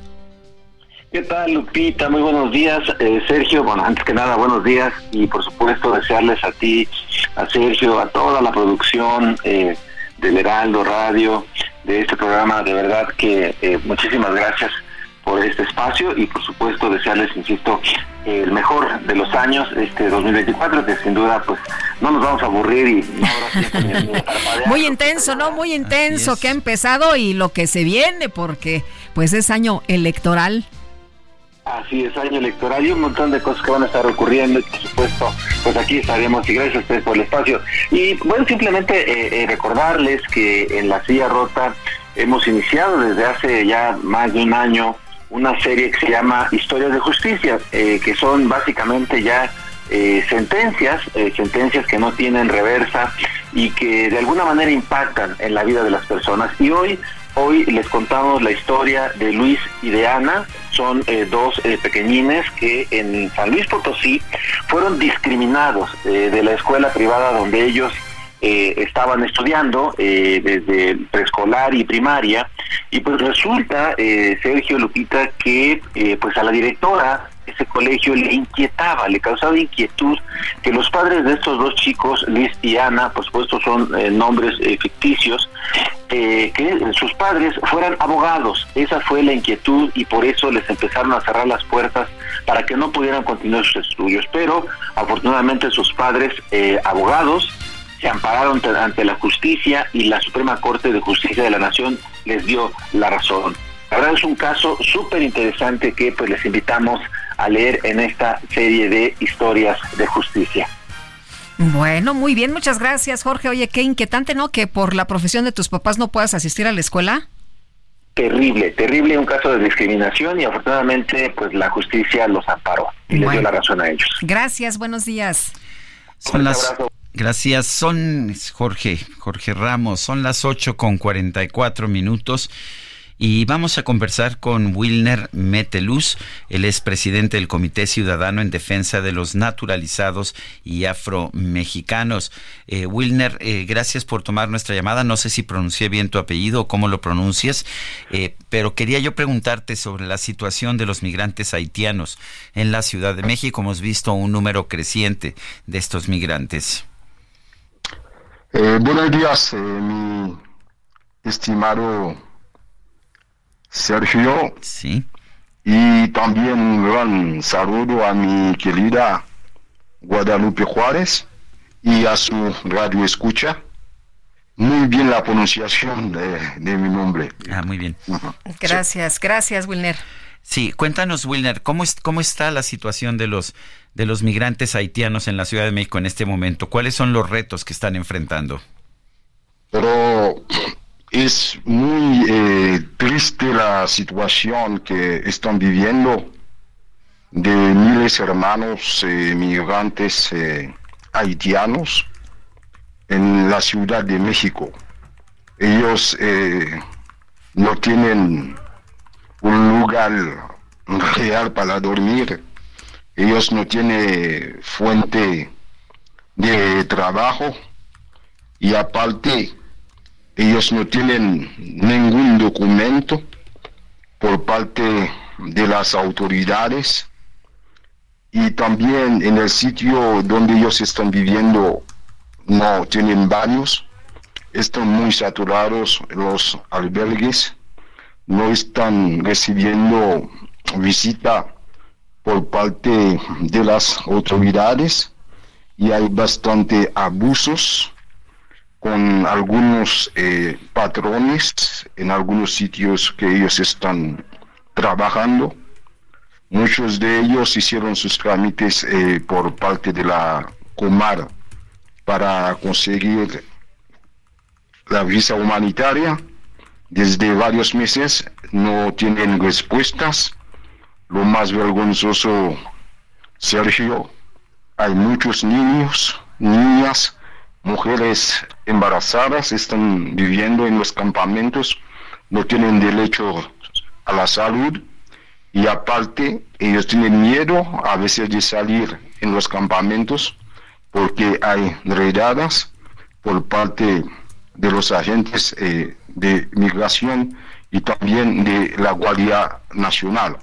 Es eh, abandonado totalmente nuestros hermanos eh, migrantes en dicha ciudad. Es totalmente falso, no hay solidaridad eh, en dicha ciudad a favor de nuestros hermanos eh, migrantes haitianos. Es muy preocupante, estamos en pleno siglo XXI, hay propaganda por parte de los tres niveles del gobierno, según ellos que México es un país solidario, y dicha ciudad están echando la mano a nuestros hermanos migrantes haitianos, totalmente falso. Los migrantes haitianos están viviendo en las calles y no están recibiendo alimentos por parte de las autoridades. Un sitio con 1.200 haitianos, un campamento, no hay un baño, y aparte hay bastante discriminación en algunos lugares donde están viviendo los haitianos. Eh, Wilner, ¿cómo se tendría que estar atendiendo a estos migrantes? ¿Qué es lo que tendría que estar haciendo la autoridad en México, el Instituto Nacional de Migración? Pero eh, México ha firmado un tratado internacional. Sabemos muy bien, eh, México era un país eh, muy solidario a migrantes. Si tomamos referencia en el siglo pasado, hubo bastante apoyo. Por ejemplo, cuando hubo la Segunda Guerra Mundial, el presidente Caldenas recibieron a miles de hermanos españoles y también cuando hubo conflictos en los países de Centroamérica y también Sudamérica con los gobiernos militares. México recibió a miles de hermanos eh, migrantes. Pero hoy en día yo puedo decir es peor momento que están viviendo los migrantes en nuestro país. Los gobiernos anteriores sí había represión, pero ahorita está más difícil. El Instituto Nacional de Migración, sabemos muy bien desde hace mucho tiempo, ahorita está peor con la presencia de Francisco Garduño, un hombre que tiene una formación militar, que tiene problema con eh, la justicia, él no debería estar en el Instituto Nacional de Migración por maltrato migrantes. Pero todo eso tiene que ver también eh, con el pacto que firmó el presidente López Obrador en junio del año 2019 con la presión de Donald Trump eh, para eh, detener a los migrantes de la frontera sur para que no lleguen en, en, la frontera norte. Entonces lo que está haciendo el Instituto Nacional de Migración es una política que viene desde Washington y México no tiene su propia política migratoria. Yo puedo decir eh, cinco años de fracaso eh, total en materia eh, migratoria por parte de México. La imagen de México está afectando a, nivel internacional. Los migrantes ellos llegan en nuestro país por la presión de los gobiernos en sus países si entendemos que México solo no puede solucionar el problema, necesita la participación de los gobiernos corruptos eh, de la región. Ellos no, no tienen un proyecto integral realmente para ayudar a sus connacionales, porque la gente que está llegando en nuestro país, en nuestros hermanos eh, haitianos, no es porque son de gusto. Haití es el país más eh, pobre de la región. Es un país que ha recibido bastante golpe con los huracanes y también con el asesinato eh, eh, del presidente de Haití, Jovenel Moïse, y también hay una guerra civil en Haití las autoridades en nuestro país deben entender eh, la situación y falta de sensibilidad eh, por parte eh, del gobierno mexicano, del presidente López Obrador. en el año 2018, cuando ganó la elección, dijo que iba a ayudar a los países pobres, bienvenido a los migrantes al revés. Ahorita hay bastante redadas eh, contra nuestros hermanos migrantes. Es el primer presidente en nuestro país que eliminar todo apoyo en los albergues. Los directores de albergues no, están recibiendo ayuda eh, para ayudar a nuestros hermanos migrantes. Ellos no tienen recursos económicos para pagar luz y agua. Entonces lo que está haciendo el gobierno entrega todo el poder a la Guardia Nacional. Ahorita la Guardia Nacional está haciendo el trabajo eh, de los civiles del Instituto Nacional de Migración y por eso hay tantos problemas, la inseguridad, porque México no tiene una política migratoria bien, definida y aparte de eso hay represiones y diarios están muriendo nuestros hermanos eh, migrantes haitianos y de otros eh, países. Son personas que vendieron sus cosas para llegar a nuestro país. Porque hay violencia en sus países igual. En nuestro país ya tenemos una violencia interna. Hay muchos hermanos mexicanos que están saliendo de sus comunidades eh, para llegar en la frontera norte para pedir asilo igual como como nuestros hermanos migrantes, falta de solidaridad y cada día la imagen de México eh, está afectando a nivel internacional. El gobierno mexicano eh, viola derechos de los migrantes lo que ellos están exigiendo al gobierno mexicano para entregar visas humanitarias para buscar algo de trabajo. Hoy en día, la mayoría de los empresarios eh, mexicanos son personas que eh, sí quieren echar la mano a nuestros hermanos migrantes, pero ellos no tienen, no, no quieren tener problema con Hacienda porque ellos no tienen documentos, algo que yo no entiendo. ¿Dónde está la solidaridad, la política de integración? Eh, que está hablando el presidente López Obrador para los países de América Latina y del Caribe es totalmente falso. Lo que estamos viviendo hoy en día, nuestros hermanos migrantes haitianos y de otros países están viviendo en condiciones precarias y aparte de eso, las estaciones migratorias en su país son cárceles. Por ejemplo, son campos de concentración, especialmente la estación migratoria siglo XXI en la frontera sur en Tapachula. Eh, Winner Metelus, presidente del Comité Ciudadano en Defensa de los Naturalizados y Afromexicanos, gracias por esta conversación. Yo le agradezco mucho, eh, hermano Sergio, por la entrevista. Yo hago un llamado al presidente López Obrador para entregar documentos a nuestros hermanos migrantes haitianos y de otros países. Ellos no son delincuentes, ellos no representan amenaza para nuestros hermanos eh, mexicanos y pedimos también solidaridad Muy bien. a todos nuestros hermanos mexicanos. Muy bien, Ningún gracias. ser humano es ilegal, papeles para todos y muchas gracias Sergio, un fuerte abrazo. Gracias. Gracias. Vamos a una pausa. Continuamos con Sergio Sarmiento y Lupita Juárez.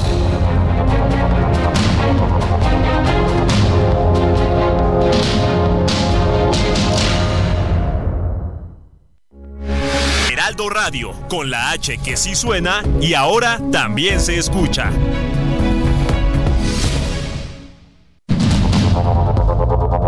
Continuamos con Sergio Sarmiento y Lupita Juárez por el Heraldo Radio.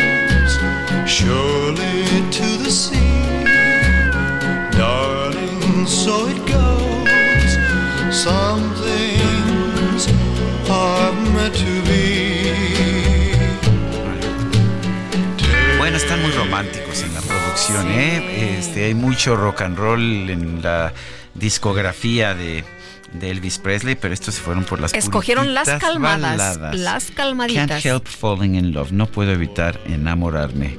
¿Cómo ves? Pues yo tampoco.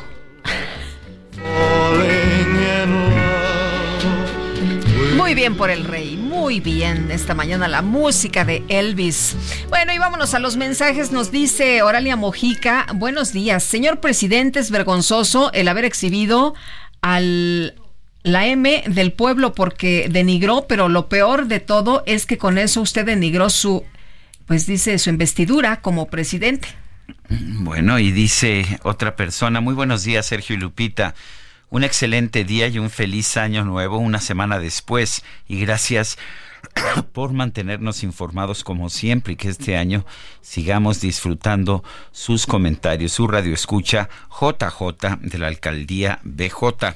O sea, Benito Juárez. Muy bien. Bueno. eh, Isaura García dice, mis queridísimos Sergio y Lupita, em, a todo el super equipo vamos por un año más juntos y siempre con nuestra admiración y cariño. Un fuerte abrazo. Muchísimas gracias. Bueno, y la Secretaría de Educación Pública anunció el regreso a clases de más de 24 millones de estudiantes de preescolar, primaria y secundaria en todo el país. Fernanda García nos tiene el reporte. Sergio Lupita, ¿qué tal? Un saludo a ustedes y a su auditorio. Pues les cuento que hoy regresaron a los salones y clases los estudiantes de preescolar, primaria y secundaria de todo el país. Así lo anunció la Secretaría de Educación Pública. Luego de terminar el periodo vacacional de invierno, 24 millones 93 mil 801 estudiantes y 1 millón 223 mil 387 eh, docentes de escuelas públicas y particulares de México reanudaron sus clases de acuerdo a lo establecido en el calendario escolar 2023-2024, el cual es vigente en las 32 entidades del el país.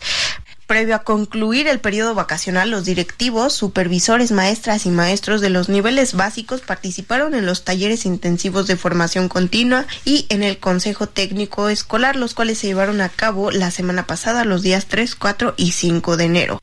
La Secretaría de Educación Pública también informó que 5.540.108 alumnos y alumnas, así como 433.493 docentes de las 21.193 escuelas de educación media superior en las modalidades escolarizada y no escolarizada, reiniciarán eh, actividades escolares también hoy y también detalló que las autoridades de las 8.952 instituciones educativas de nivel superior serán las que determinen las fechas para el regreso a clases de los 5.307.471 estudiantes y 503.559 docentes de este tipo educativo de acuerdo a sus calendarios. Es la información que les tengo, Sergio Lupita.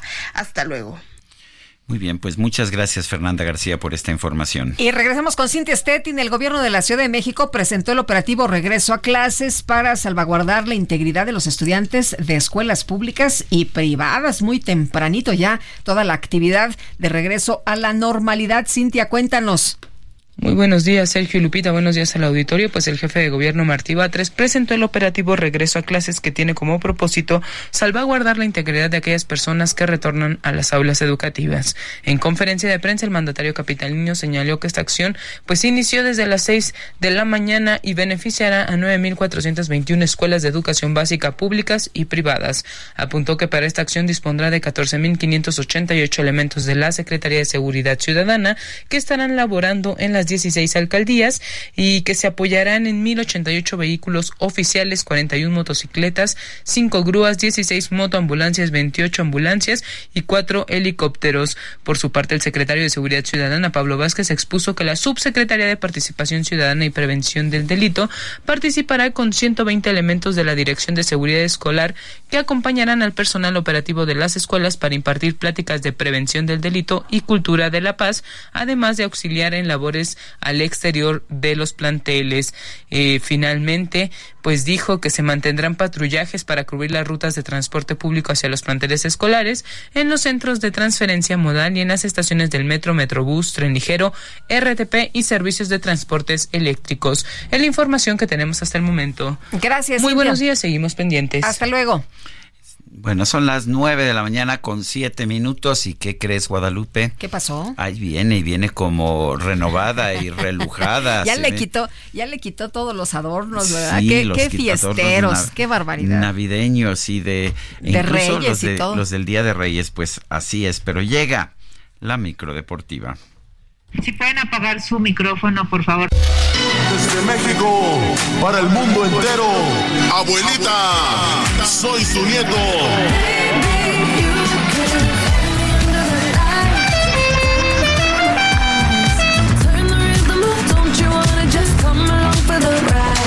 La micro deportiva.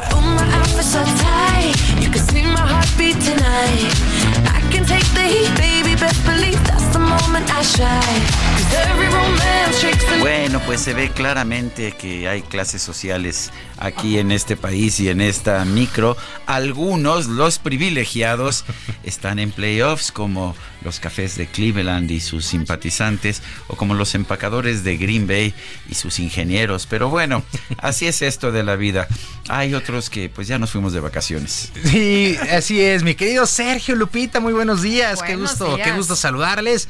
Arrancando esta semana, los adornos se cayeron solos. Los Ah, adornos sí, no sí, los sí. quitamos, se cayeron solos. Y por favor, hay tres zapatos, tres zapatos ahí que alguien dejó. Entonces, este, los vamos a medir como la cenicienta.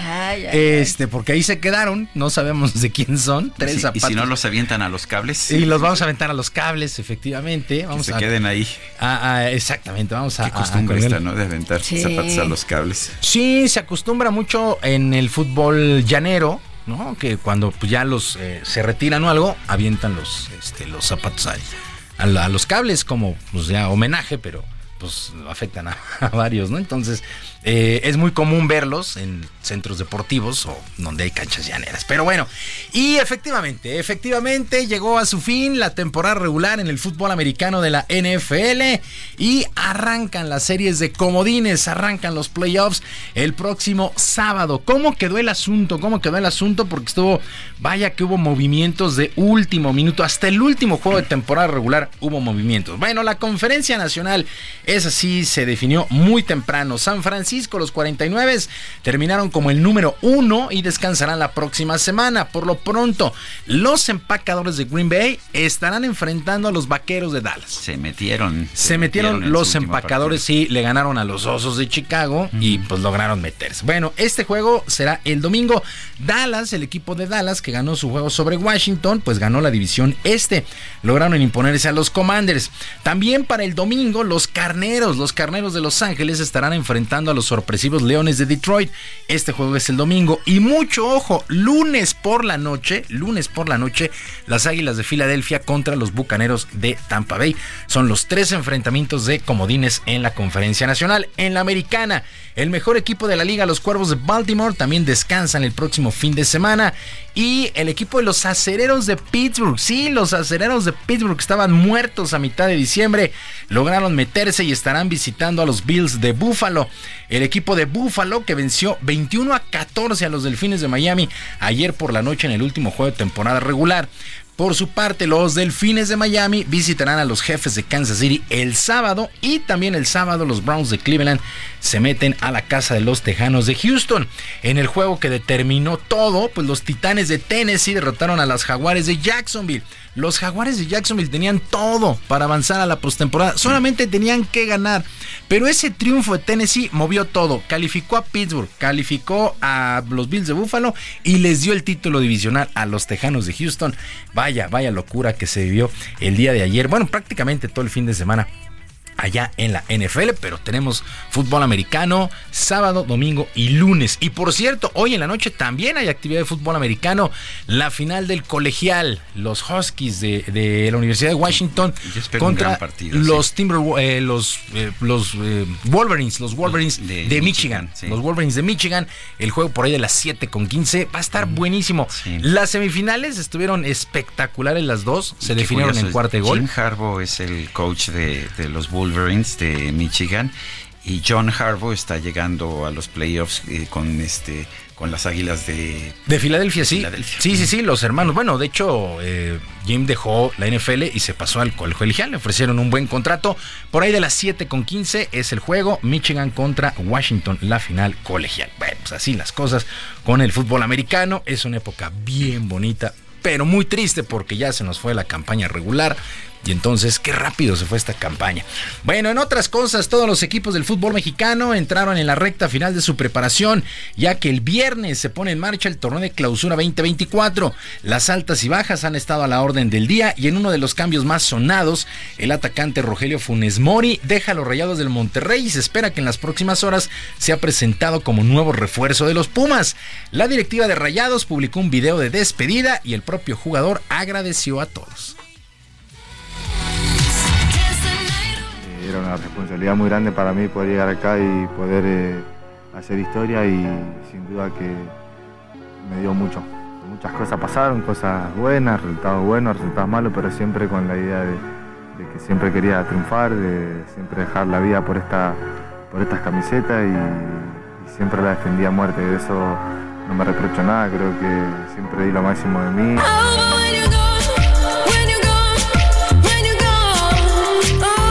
En otros movimientos que llamaron la atención, el defensa Fernando El Chicote Calderón dejó a Chivas para llegar a las Águilas del América. Ahí mismo en Chivas se iniciaron conversaciones con Javier El Chicharito Hernández.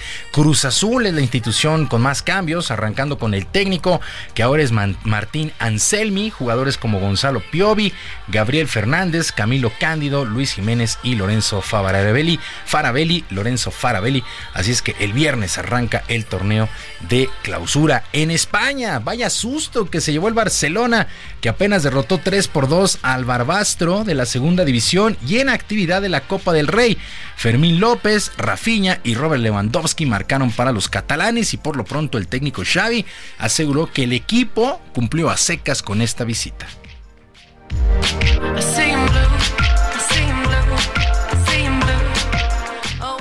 Él hizo lo que él sintió que era lo, lo mejor, siempre apoyando al más necesitado. Eh, apoyó muchas gentes que no, no las dice, pero lo sabemos los que estuvimos en el- los que estamos en el deporte. Y yo creo que vamos a batallar mucho para volver a tener Brito. Es una pena que, que en esta competición no tengamos VAR en, la, en esta eliminatoria, la verdad. Creo que en el 2024 que estamos tendría que haber VAR, incluso en campos de menor categoría. No sé por qué, no, no lo entiendo, pero bueno. no. Lo importante es que estamos en octavos, mañana espera rival y sin más. Y me quedó que en muchas, muchos minutos el equipo ha estado con buenas sensaciones. Nada más, objetivo cumplido.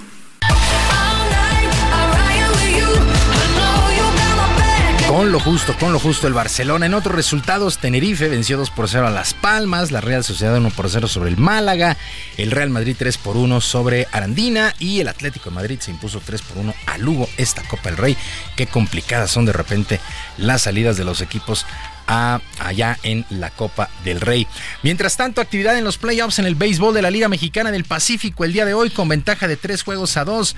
Los algodoneros de Guasave estarán recibiendo a Mexicali y también con la misma ventaja los venados de Mazatlán se estarán midiendo a los charros de Jalisco. Ya están en la siguiente ronda los tomateros de Culiacán que eliminaron en cinco juegos a los cañeros de los Mochis y los naranjeros de Hermosillo que superaron también en cinco juegos a los mayos de Navojoa. Bueno, en otras cosas, una importante cantidad de personalidades se dieron cita para darle el último adiós al empresario Carlos Bremer, quien falleció el pasado viernes allá en Monterrey y quien fuera uno de los principales promotores del deporte en nuestro país. Pepe Mais, José Mais, ex dueño de los Sultanes de Monterrey de la Liga Mexicana de Béisbol, ve complicada la llegada de otra figura como Carlos Bremer. Él hizo lo él sintió que era lo, mejor, siempre apoyando al más necesitado. Eh, apoyó a muchas gentes que no, no las dice, pero lo sabemos los que estuvimos en el- los que estamos en el deporte. Y yo creo que vamos a batallar mucho para volver a tener a Carlos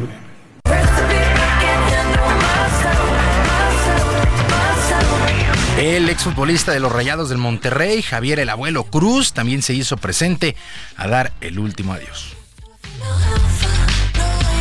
Tuve la oportunidad de conocer a Carlos, un hombre altruista, un hombre con el corazón echado para adelante y bueno, yo tuve el gusto de conocerlo cuando él fue dirigente del equipo Monterrey en, la época de Jorge Lankenau y deja un vacío grande, un hombre encargado de ayudar al deporte.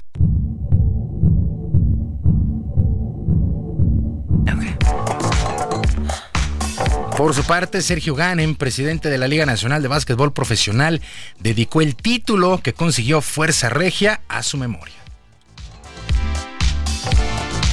pero me quedo me quedo con las enseñanzas, me quedo con la convivencia y me quedo sobre todo con este último campeonato que él quiso que viviéramos juntos el día 14 de diciembre, la última reunión que tuvimos el día último del año, las pláticas que tuvimos y pues lo llevo en el corazón como alguien muy especial.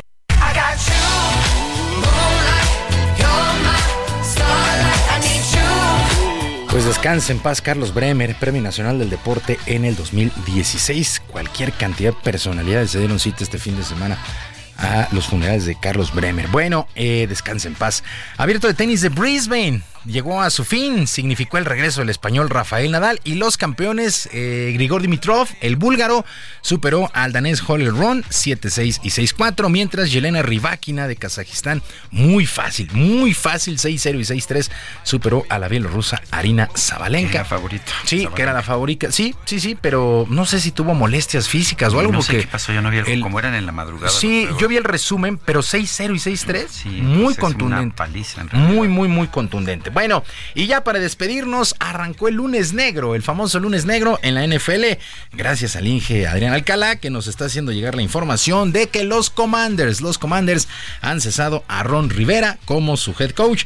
Deja marca de 26 ganados y 40 perdidos después de cuatro temporadas. Así es que. Bastante mal, ¿verdad? Sí, no, le fue malísimo. Tampoco trae mucho equipo, pero No, no, parecería no que parecería que de- debería pelear un poquito más. Así es que los Commanders, los Commanders que perdieron ayer con los Vaqueros, pues buscan Perdieron el nombre de los Redskins y ahora perdieron a su coach. y pues, lo quieren regresar. Ahora los Pues es Commanders que, Sabes que ha habido una reacción muy negativa de los, de los fanáticos de los Redskins de toda la vida. y agrégale a los eh, indios de Cleveland, ¿no? Eh, que ahora son Guardians. La verdad es que me parece que pues está bastante exagerado en el asunto, pero bueno, ojalá se regrese porque sí, la costumbre pues, no, es, no es un insulto, pues, es un homenaje justamente a estas, a estas eh, etnias ahí en los Estados Unidos. 100% de acuerdo. Pero bueno, en fin, a ver qué es lo que sucede. Mi querida Lupita. Muy bien. Bienvenida de vuelta Muchas gracias. a tu programa. Muchas Ya de vuelta a tu programa. Sergio Lupita, amigos del auditorio, la información deportiva. Les recuerdo cómo estamos en contacto en ex Twitter, arroba jromerohb, arroba jromerohb. Y en el YouTube nos vemos hoy a las 7 en el barrio deportivo. Que tengan todos un excelente lunes y una mejor semana y un mejor año. Y los que estén de regreso, todo lo mejor de lo mejor. Hombre, qué amable, mi querido Julio, muchas gracias. Y nosotros nos vamos con información de Cintia Stettin desde el Congreso de la Ciudad de México, porque pues hoy se va a poner muy interesante. Cintia, hoy podría definirse o no la ratificación de Ernestina Godoy. Y desde ayer ya por la tarde noche están ahí las bancadas del PAN, del PRI. Y cuéntanos cómo amanecen las cosas, cómo están a esta hora de la mañana.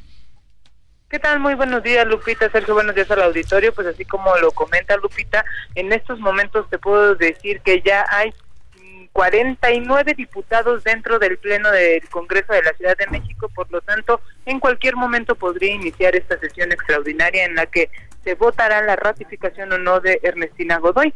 Eh, comentarte pues que las bancadas del PAN, del PRI y algún y algunos integrantes del PRD se quedaron a pernoctar en las inmediaciones de este Congreso Legislativo justo porque eh, eh, temían que les impidieran el acceso a este Congreso. Entre quienes ya se encuentran en sus curules listos pues, para debatir este tema que es el, el primer tema que van a van a tocar si es que no llegan a un acuerdo de que se pase al final pues está la coordinadora de Morena, Marta Ávila, la vicecoordinadora Guadalupe Morales, la coordinadora del PRD, eh, Gabriela Quiroga. El PAN en estos momentos se encuentra en sus oficinas, pero en cualquier momento ya ingresan al pleno de este Congreso de la Ciudad de México. Se espera pues una discusión larga, pues al parecer va a haber más de 16 oradores quienes van a razonar su voto justo de por qué debe o no quedarse la fiscal Ernestina Godoy. Comentarte pues que mañana vence el plazo para que Ernestina Godoy pues culmine su cargo de cuatro años. ¿Qué pasaría si hoy ella es ratificada? Eh, de inmediato volvería a tomar protesta y sería hasta el 9 de enero del 2028 cuando eh, ella eh, estaría en este cargo.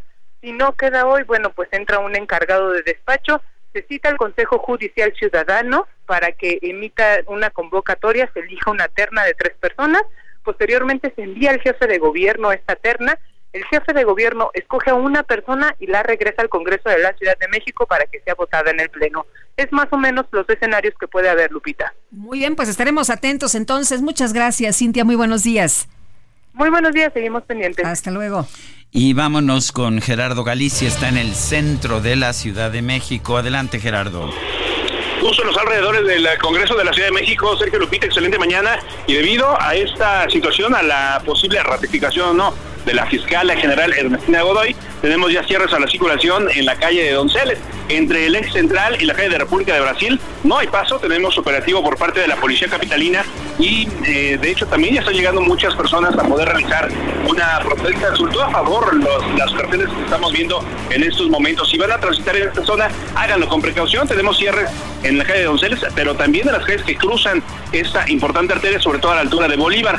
Esta situación está provocando algunos conflictos viales, habrá que manejar con mucha, mucha paciencia. Por lo pronto el reporte, seguimos muy pendientes. Muy bien, pues como siempre, Gerardo Galicia, muchas gracias. Pues muy conflictivo puede ser eh, esta, esta sesión, me parece Guadalupe Juárez, y más que se, eh, que se está registrando en un momento en el que eh, pues en el en el que los grupos de oposición claramente están diciendo no vamos a ratificar, se necesita se necesita el apoyo de por lo menos algunos diputados de la oposición para la ratificación. Y no los tienen, ¿eh? Hasta, el momento, este momento no los parecía tienen. que no los ¿Quién trataron de obtener. eh, supuestamente primero con acuerdos les ofrecían algunos tipos de beneficios a los diputados, después aparentemente a través de presiones, eh, vimos casos incluso pues que hacen eh, dudar de, realmente quién, quién lo hizo, como esta este ataque al automóvil de una diputada, la detención ah, de un funcionario del, del PRI, de un dirigente del PRI, eh, no la detención, porque no fue una detención, pero se le trató como detenido, se le citó a No, pues le, ponen las esposas y todo el mundo Así dice, es. no, pues lo detuvieron y dicen eh, en la fiscalía, no lo detuvieron, lo presentaron. Pues sí, pero pues esposado. En fin, ¿por qué no nos manda mensajes de WhatsApp? Son en el, en el número 55 20 10 96 47. Regresamos. Meant to be.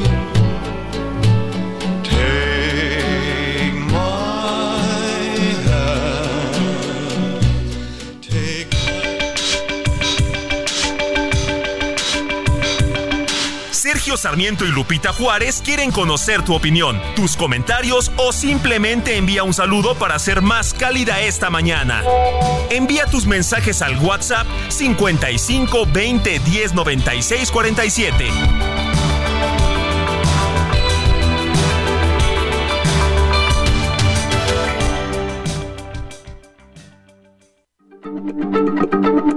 Heraldo Radio, la H se lee, se comparte, se ve y ahora también se escucha.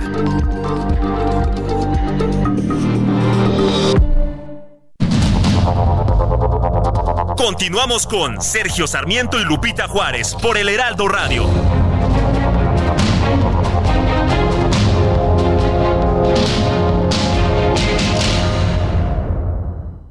Arranca con Dodge este 2024 y estrena un Dodge Journey. Llévatelo desde 560 mil pesos con mensualidades bajas desde 5,990 pesos. Cumple tu propósito de tener un Dodge Journey. Solo necesitas subir una vez para no bajarte nunca. CAT 31.7%, vigencia del 3 al 15 de enero de 2024. Consulta dodge.com.mx.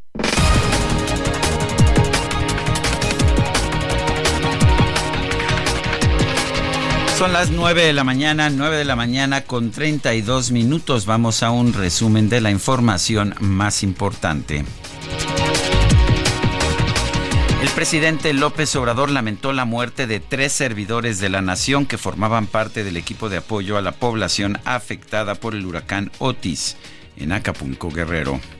Lamento mucho que este fin de semana perdieron la vida tres servidores de la nación en un accidente de Chilpancingo a Acapulco.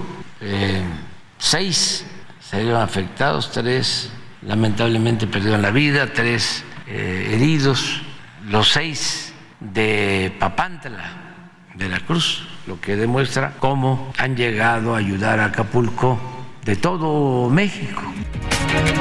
Bueno, en este espacio, el padre Filiberto Velázquez Florencio, director del Centro de Derechos de las Víctimas de la Violencia Minerva Bello, consideró que los pobladores de Leodoro Castillo tomaron las armas ante la ineficacia de las autoridades.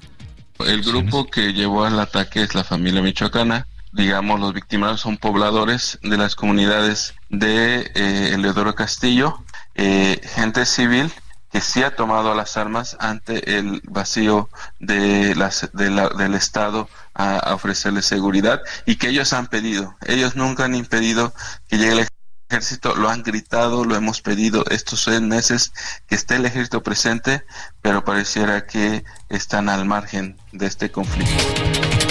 Bueno, han insistido, han pedido a las autoridades que manden al ejército, pero pues no les han hecho caso y la gente se ha tenido que defender pues por ella misma como puede. La alcaldesa de Álvaro Obregón, Lía Limón, denunció que la diputada local del PRI, Guadalupe Barrón, ha sido blanco de intimidaciones para que no acuda al Congreso capitalino para votar en contra de la ratificación de la fiscal Ernestina Godoy. Elementos de la Secretaría de la Defensa Nacional rescataron a 18 migrantes provenientes de Centroamérica, África y Asia los cuales se encontraban privados de la libertad en un motel de Santa Ana, Sonora. No se ha dado a conocer si realmente pues los rescataron o simple sencillamente los van a deportar. El secretario de Estado de la Unión Americana, Anthony Blinken, emprendió una gira de trabajo por Oriente Medio para tratar de reducir el riesgo de que la guerra entre Israel y Hamas escale a un conflicto regional. El gobierno de Corea del Norte confirmó que su ejército disparó este fin de semana más de 60 proyectiles cerca de la isla sudcoreana de Yonpyong.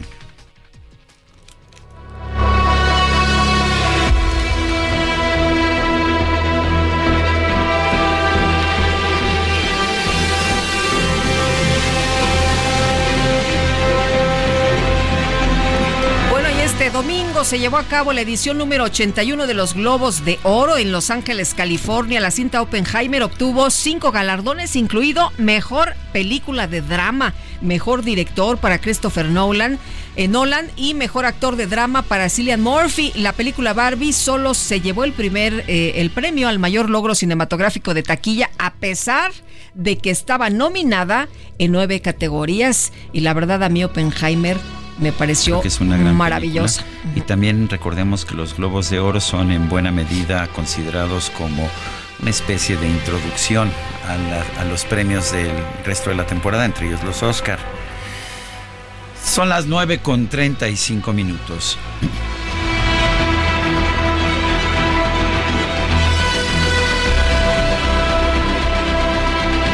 Bueno, pues vamos con la información y a partir de hoy se reduce de 52 a 43 operaciones de aterrizaje y despegue por hora en el Aeropuerto Internacional de la Ciudad de México.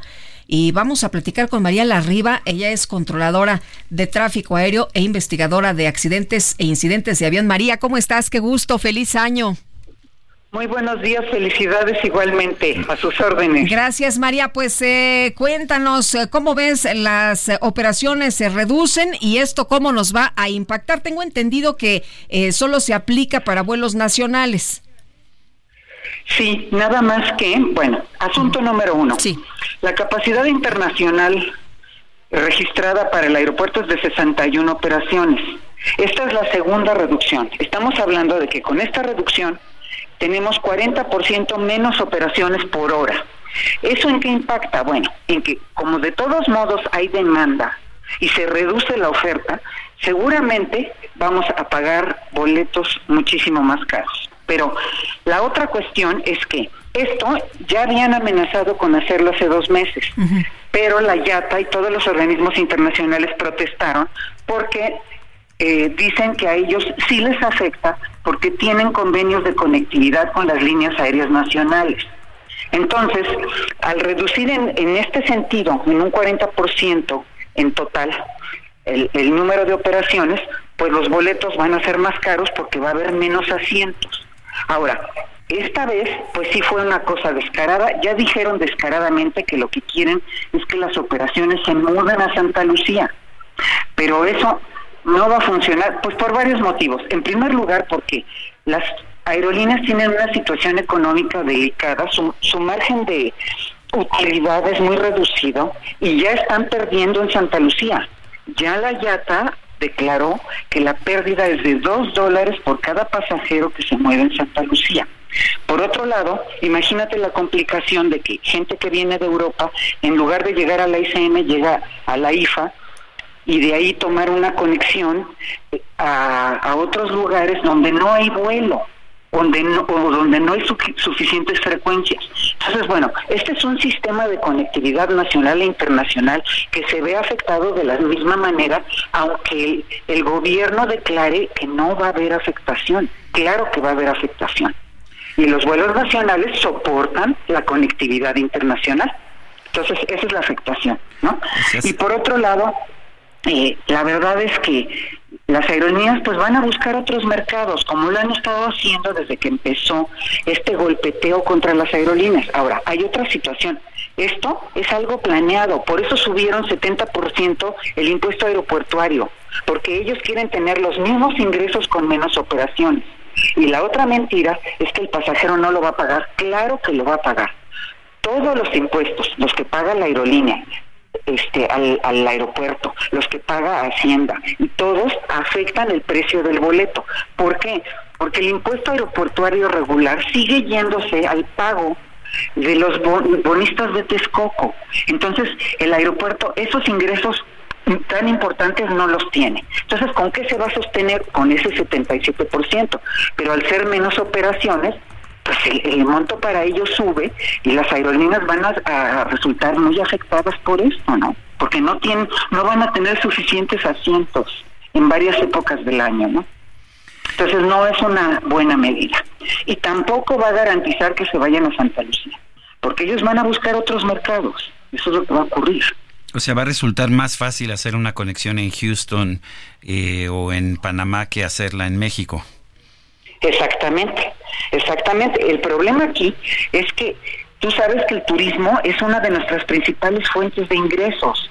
Entonces, si tú quitas la conectividad nacional, la gente que viene de, Europa, de Asia, de Sudamérica, para conectar a las, a las playas se va a ver afectada. Entonces, no sé de dónde inventan que al reducir el número de operaciones de vuelos nacionales no se afecta la conectividad ni se afecta nada. Claro que sí, es una afectación global. María, entonces les convendrá pasarse a otro país, a lo mejor pues alguno de Centroamérica, ¿no?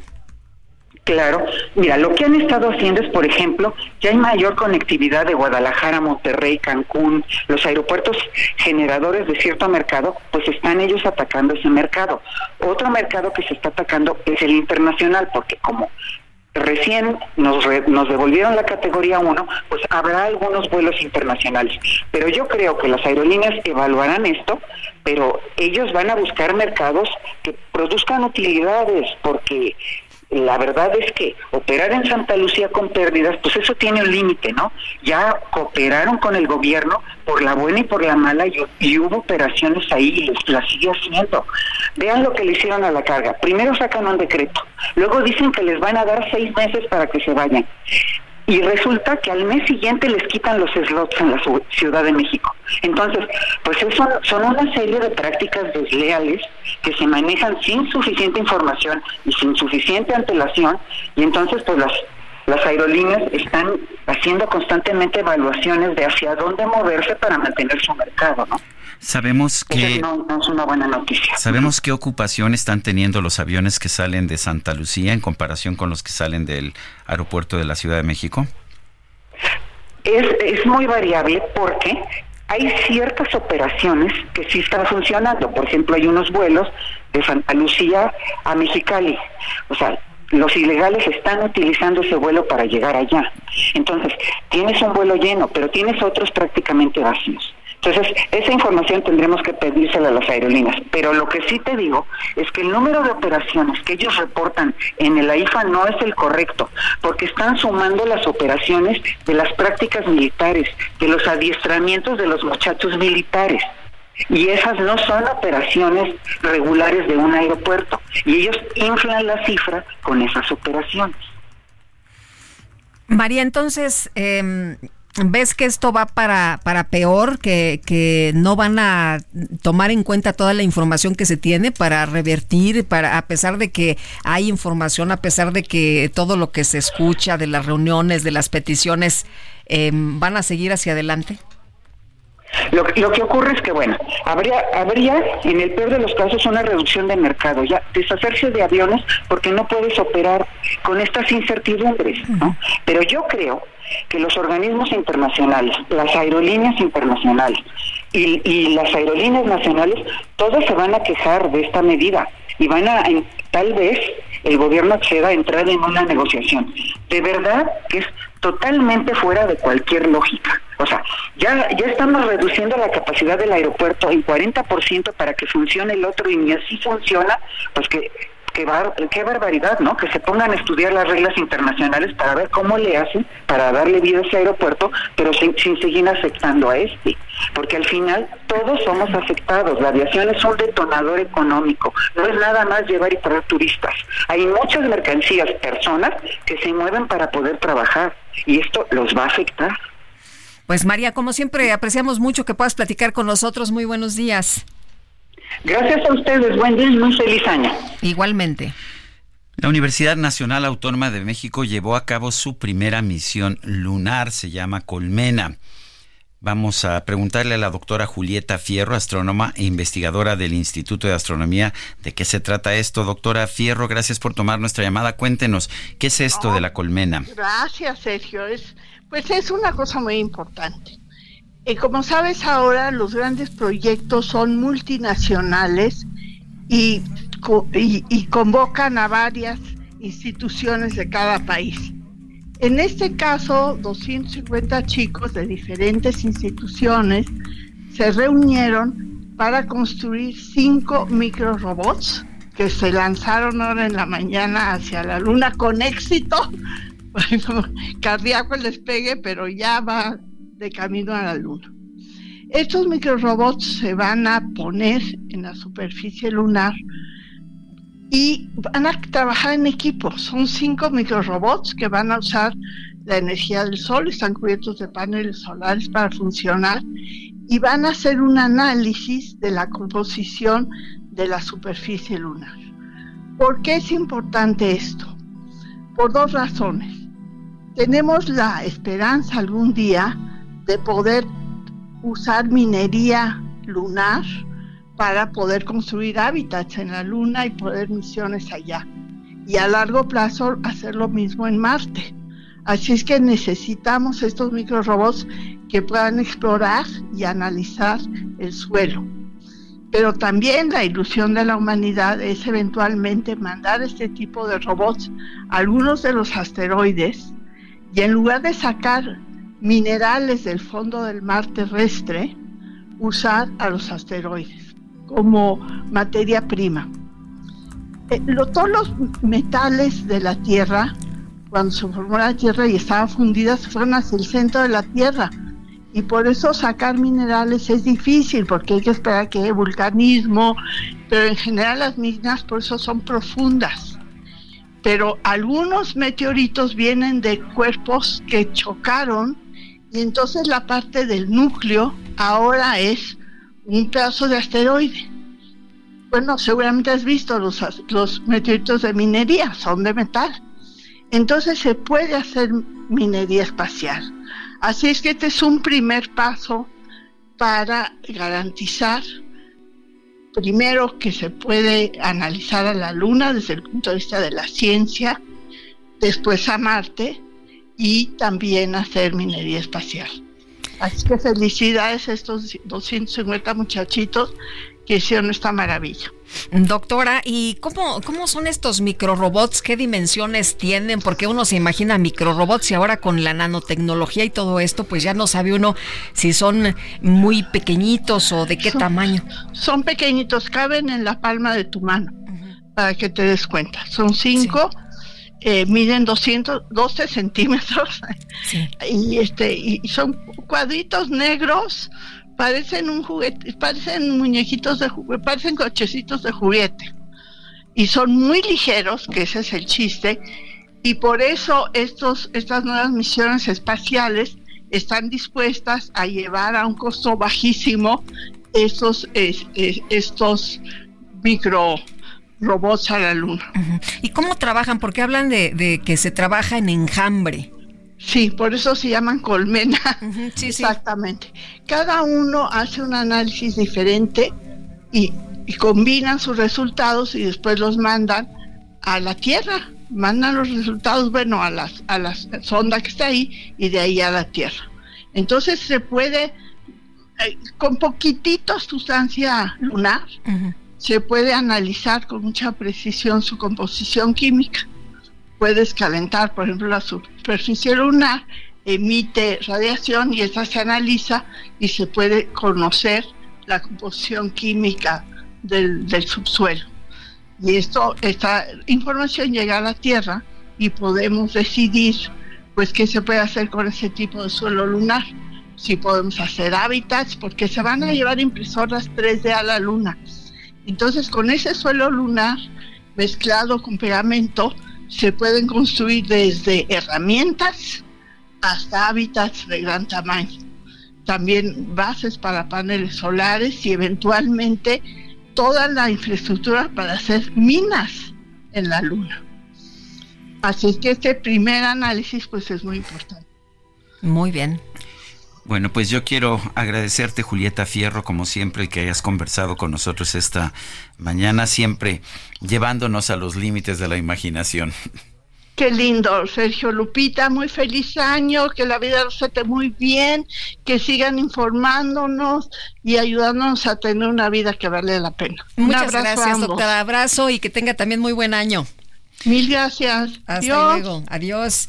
Bueno, y una persona muerta y 22 lesionadas es el saldo de un accidente carretero de un autobús de la empresa Butrón que se salió, fíjese usted, del camino y volcó. Esto en la carretera costera del Golfo en Tamaulipas. Fue durante la madrugada cuando se reportó la volcadura de este autobús. Ahí el personal de la Guardia Estatal acudió para auxiliar a los pasajeros lesionados que provenían de Veracruz con destino a Reynosa. Tras caer desde una altura estimada de 5 metros, el autobús quedó incrustado en la maleza a una profundidad cercana a los 20 metros, imagínense nada más. Y bueno, pues los heridos fueron llevados a hospitales de la región, entre ellos varios menores de edad que requirieron atención inmediata tras este percance. Bueno, y por otra parte, Citlali Hernández, la senadora secretaria general de Morena, eh, señaló en su cuenta de X eh, por esto no quieren a una fiscal como Ernestina Godoy porque quieren impunidad para toda su corrupción. La alcaldía de Benito Juárez, señaló gobernada por el hoy precandidato del PRI, Santiago Taboada, fue calificada con cero en transparencia de programas sociales, presupuesto y beneficiarios a través de su portal y en la publicación de los resultados de licitaciones, así como en información sobre permisos y concesiones otorgadas. Según el, el Info CDMX, el también bastión panista del PAN CDMX es la alcaldía más opaca de la Ciudad de México, es lo que dice Citlali Hernández. Bueno, y vámonos con información de Lisset Coello hasta Chiapas. ¿Qué tal, Lisset? ¿Qué pasa? Buenos días. ¿Qué tal, Sergio Lupita? Muy buenos días. Informarles que, bueno, la caravana del éxodo de la pobreza se reorganizó en el municipio de Arriaga, Chiapas, y salió caminando la madrugada de este lunes rumbo al vecino estado de Oaxaca. Eh, los migrantes piden a las autoridades mexicanas que los atiendan. En este grupo que salió de Arriaga caminan aproximadamente unos dos mil inmigrantes. Sin embargo, hay otro grupo de personas que viene atrás de ellos en espera de seguir avanzando. El Instituto Nacional de Migración les dio la semana pasada un documento, pero no sirvió de nada porque no podían pasar ni los retenes migratorios, además de que los dejaron abandonados en varios municipios de Chiapas y a consecuencia de ello eh, están desaparecidos por lo menos 18 migrantes. Esperan avanzar a la Ciudad de México en busca de sus trámites, para algunos quedarse, dicen, en el centro de la ciudad capital o bien seguir hasta la frontera norte e intentar cruzar los Estados Unidos. Este sería el reporte de Sergio Lupita. Muchas gracias, Lizeth. Muy buenos días. Muy buenos días. Bueno, y son las nueve de la mañana, nueve de la mañana con 52 minutos.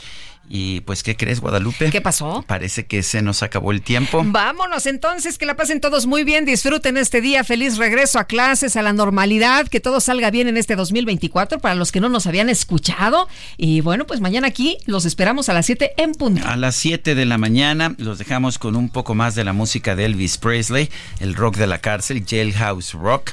Habían estado muy, muy... Uh, con, con, muy románticos aquí, pero ahora lo dejamos con un, un buen rock. Eh, y bueno, pues hasta mañana, gracias de todo corazón.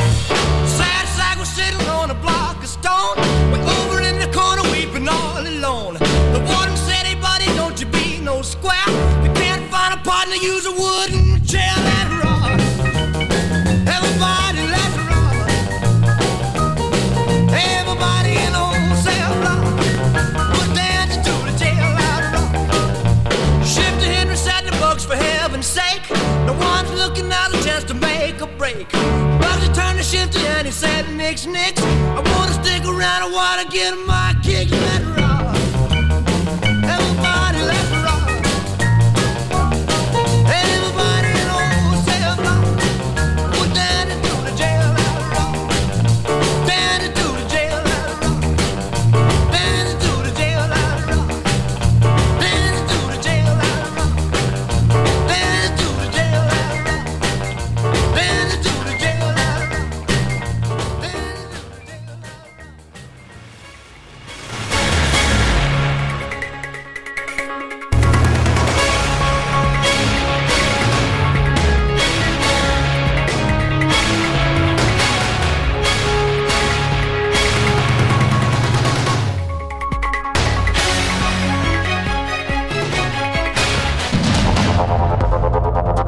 Heraldo Media Group presentó Sergio Sarmiento y Lupita Juárez.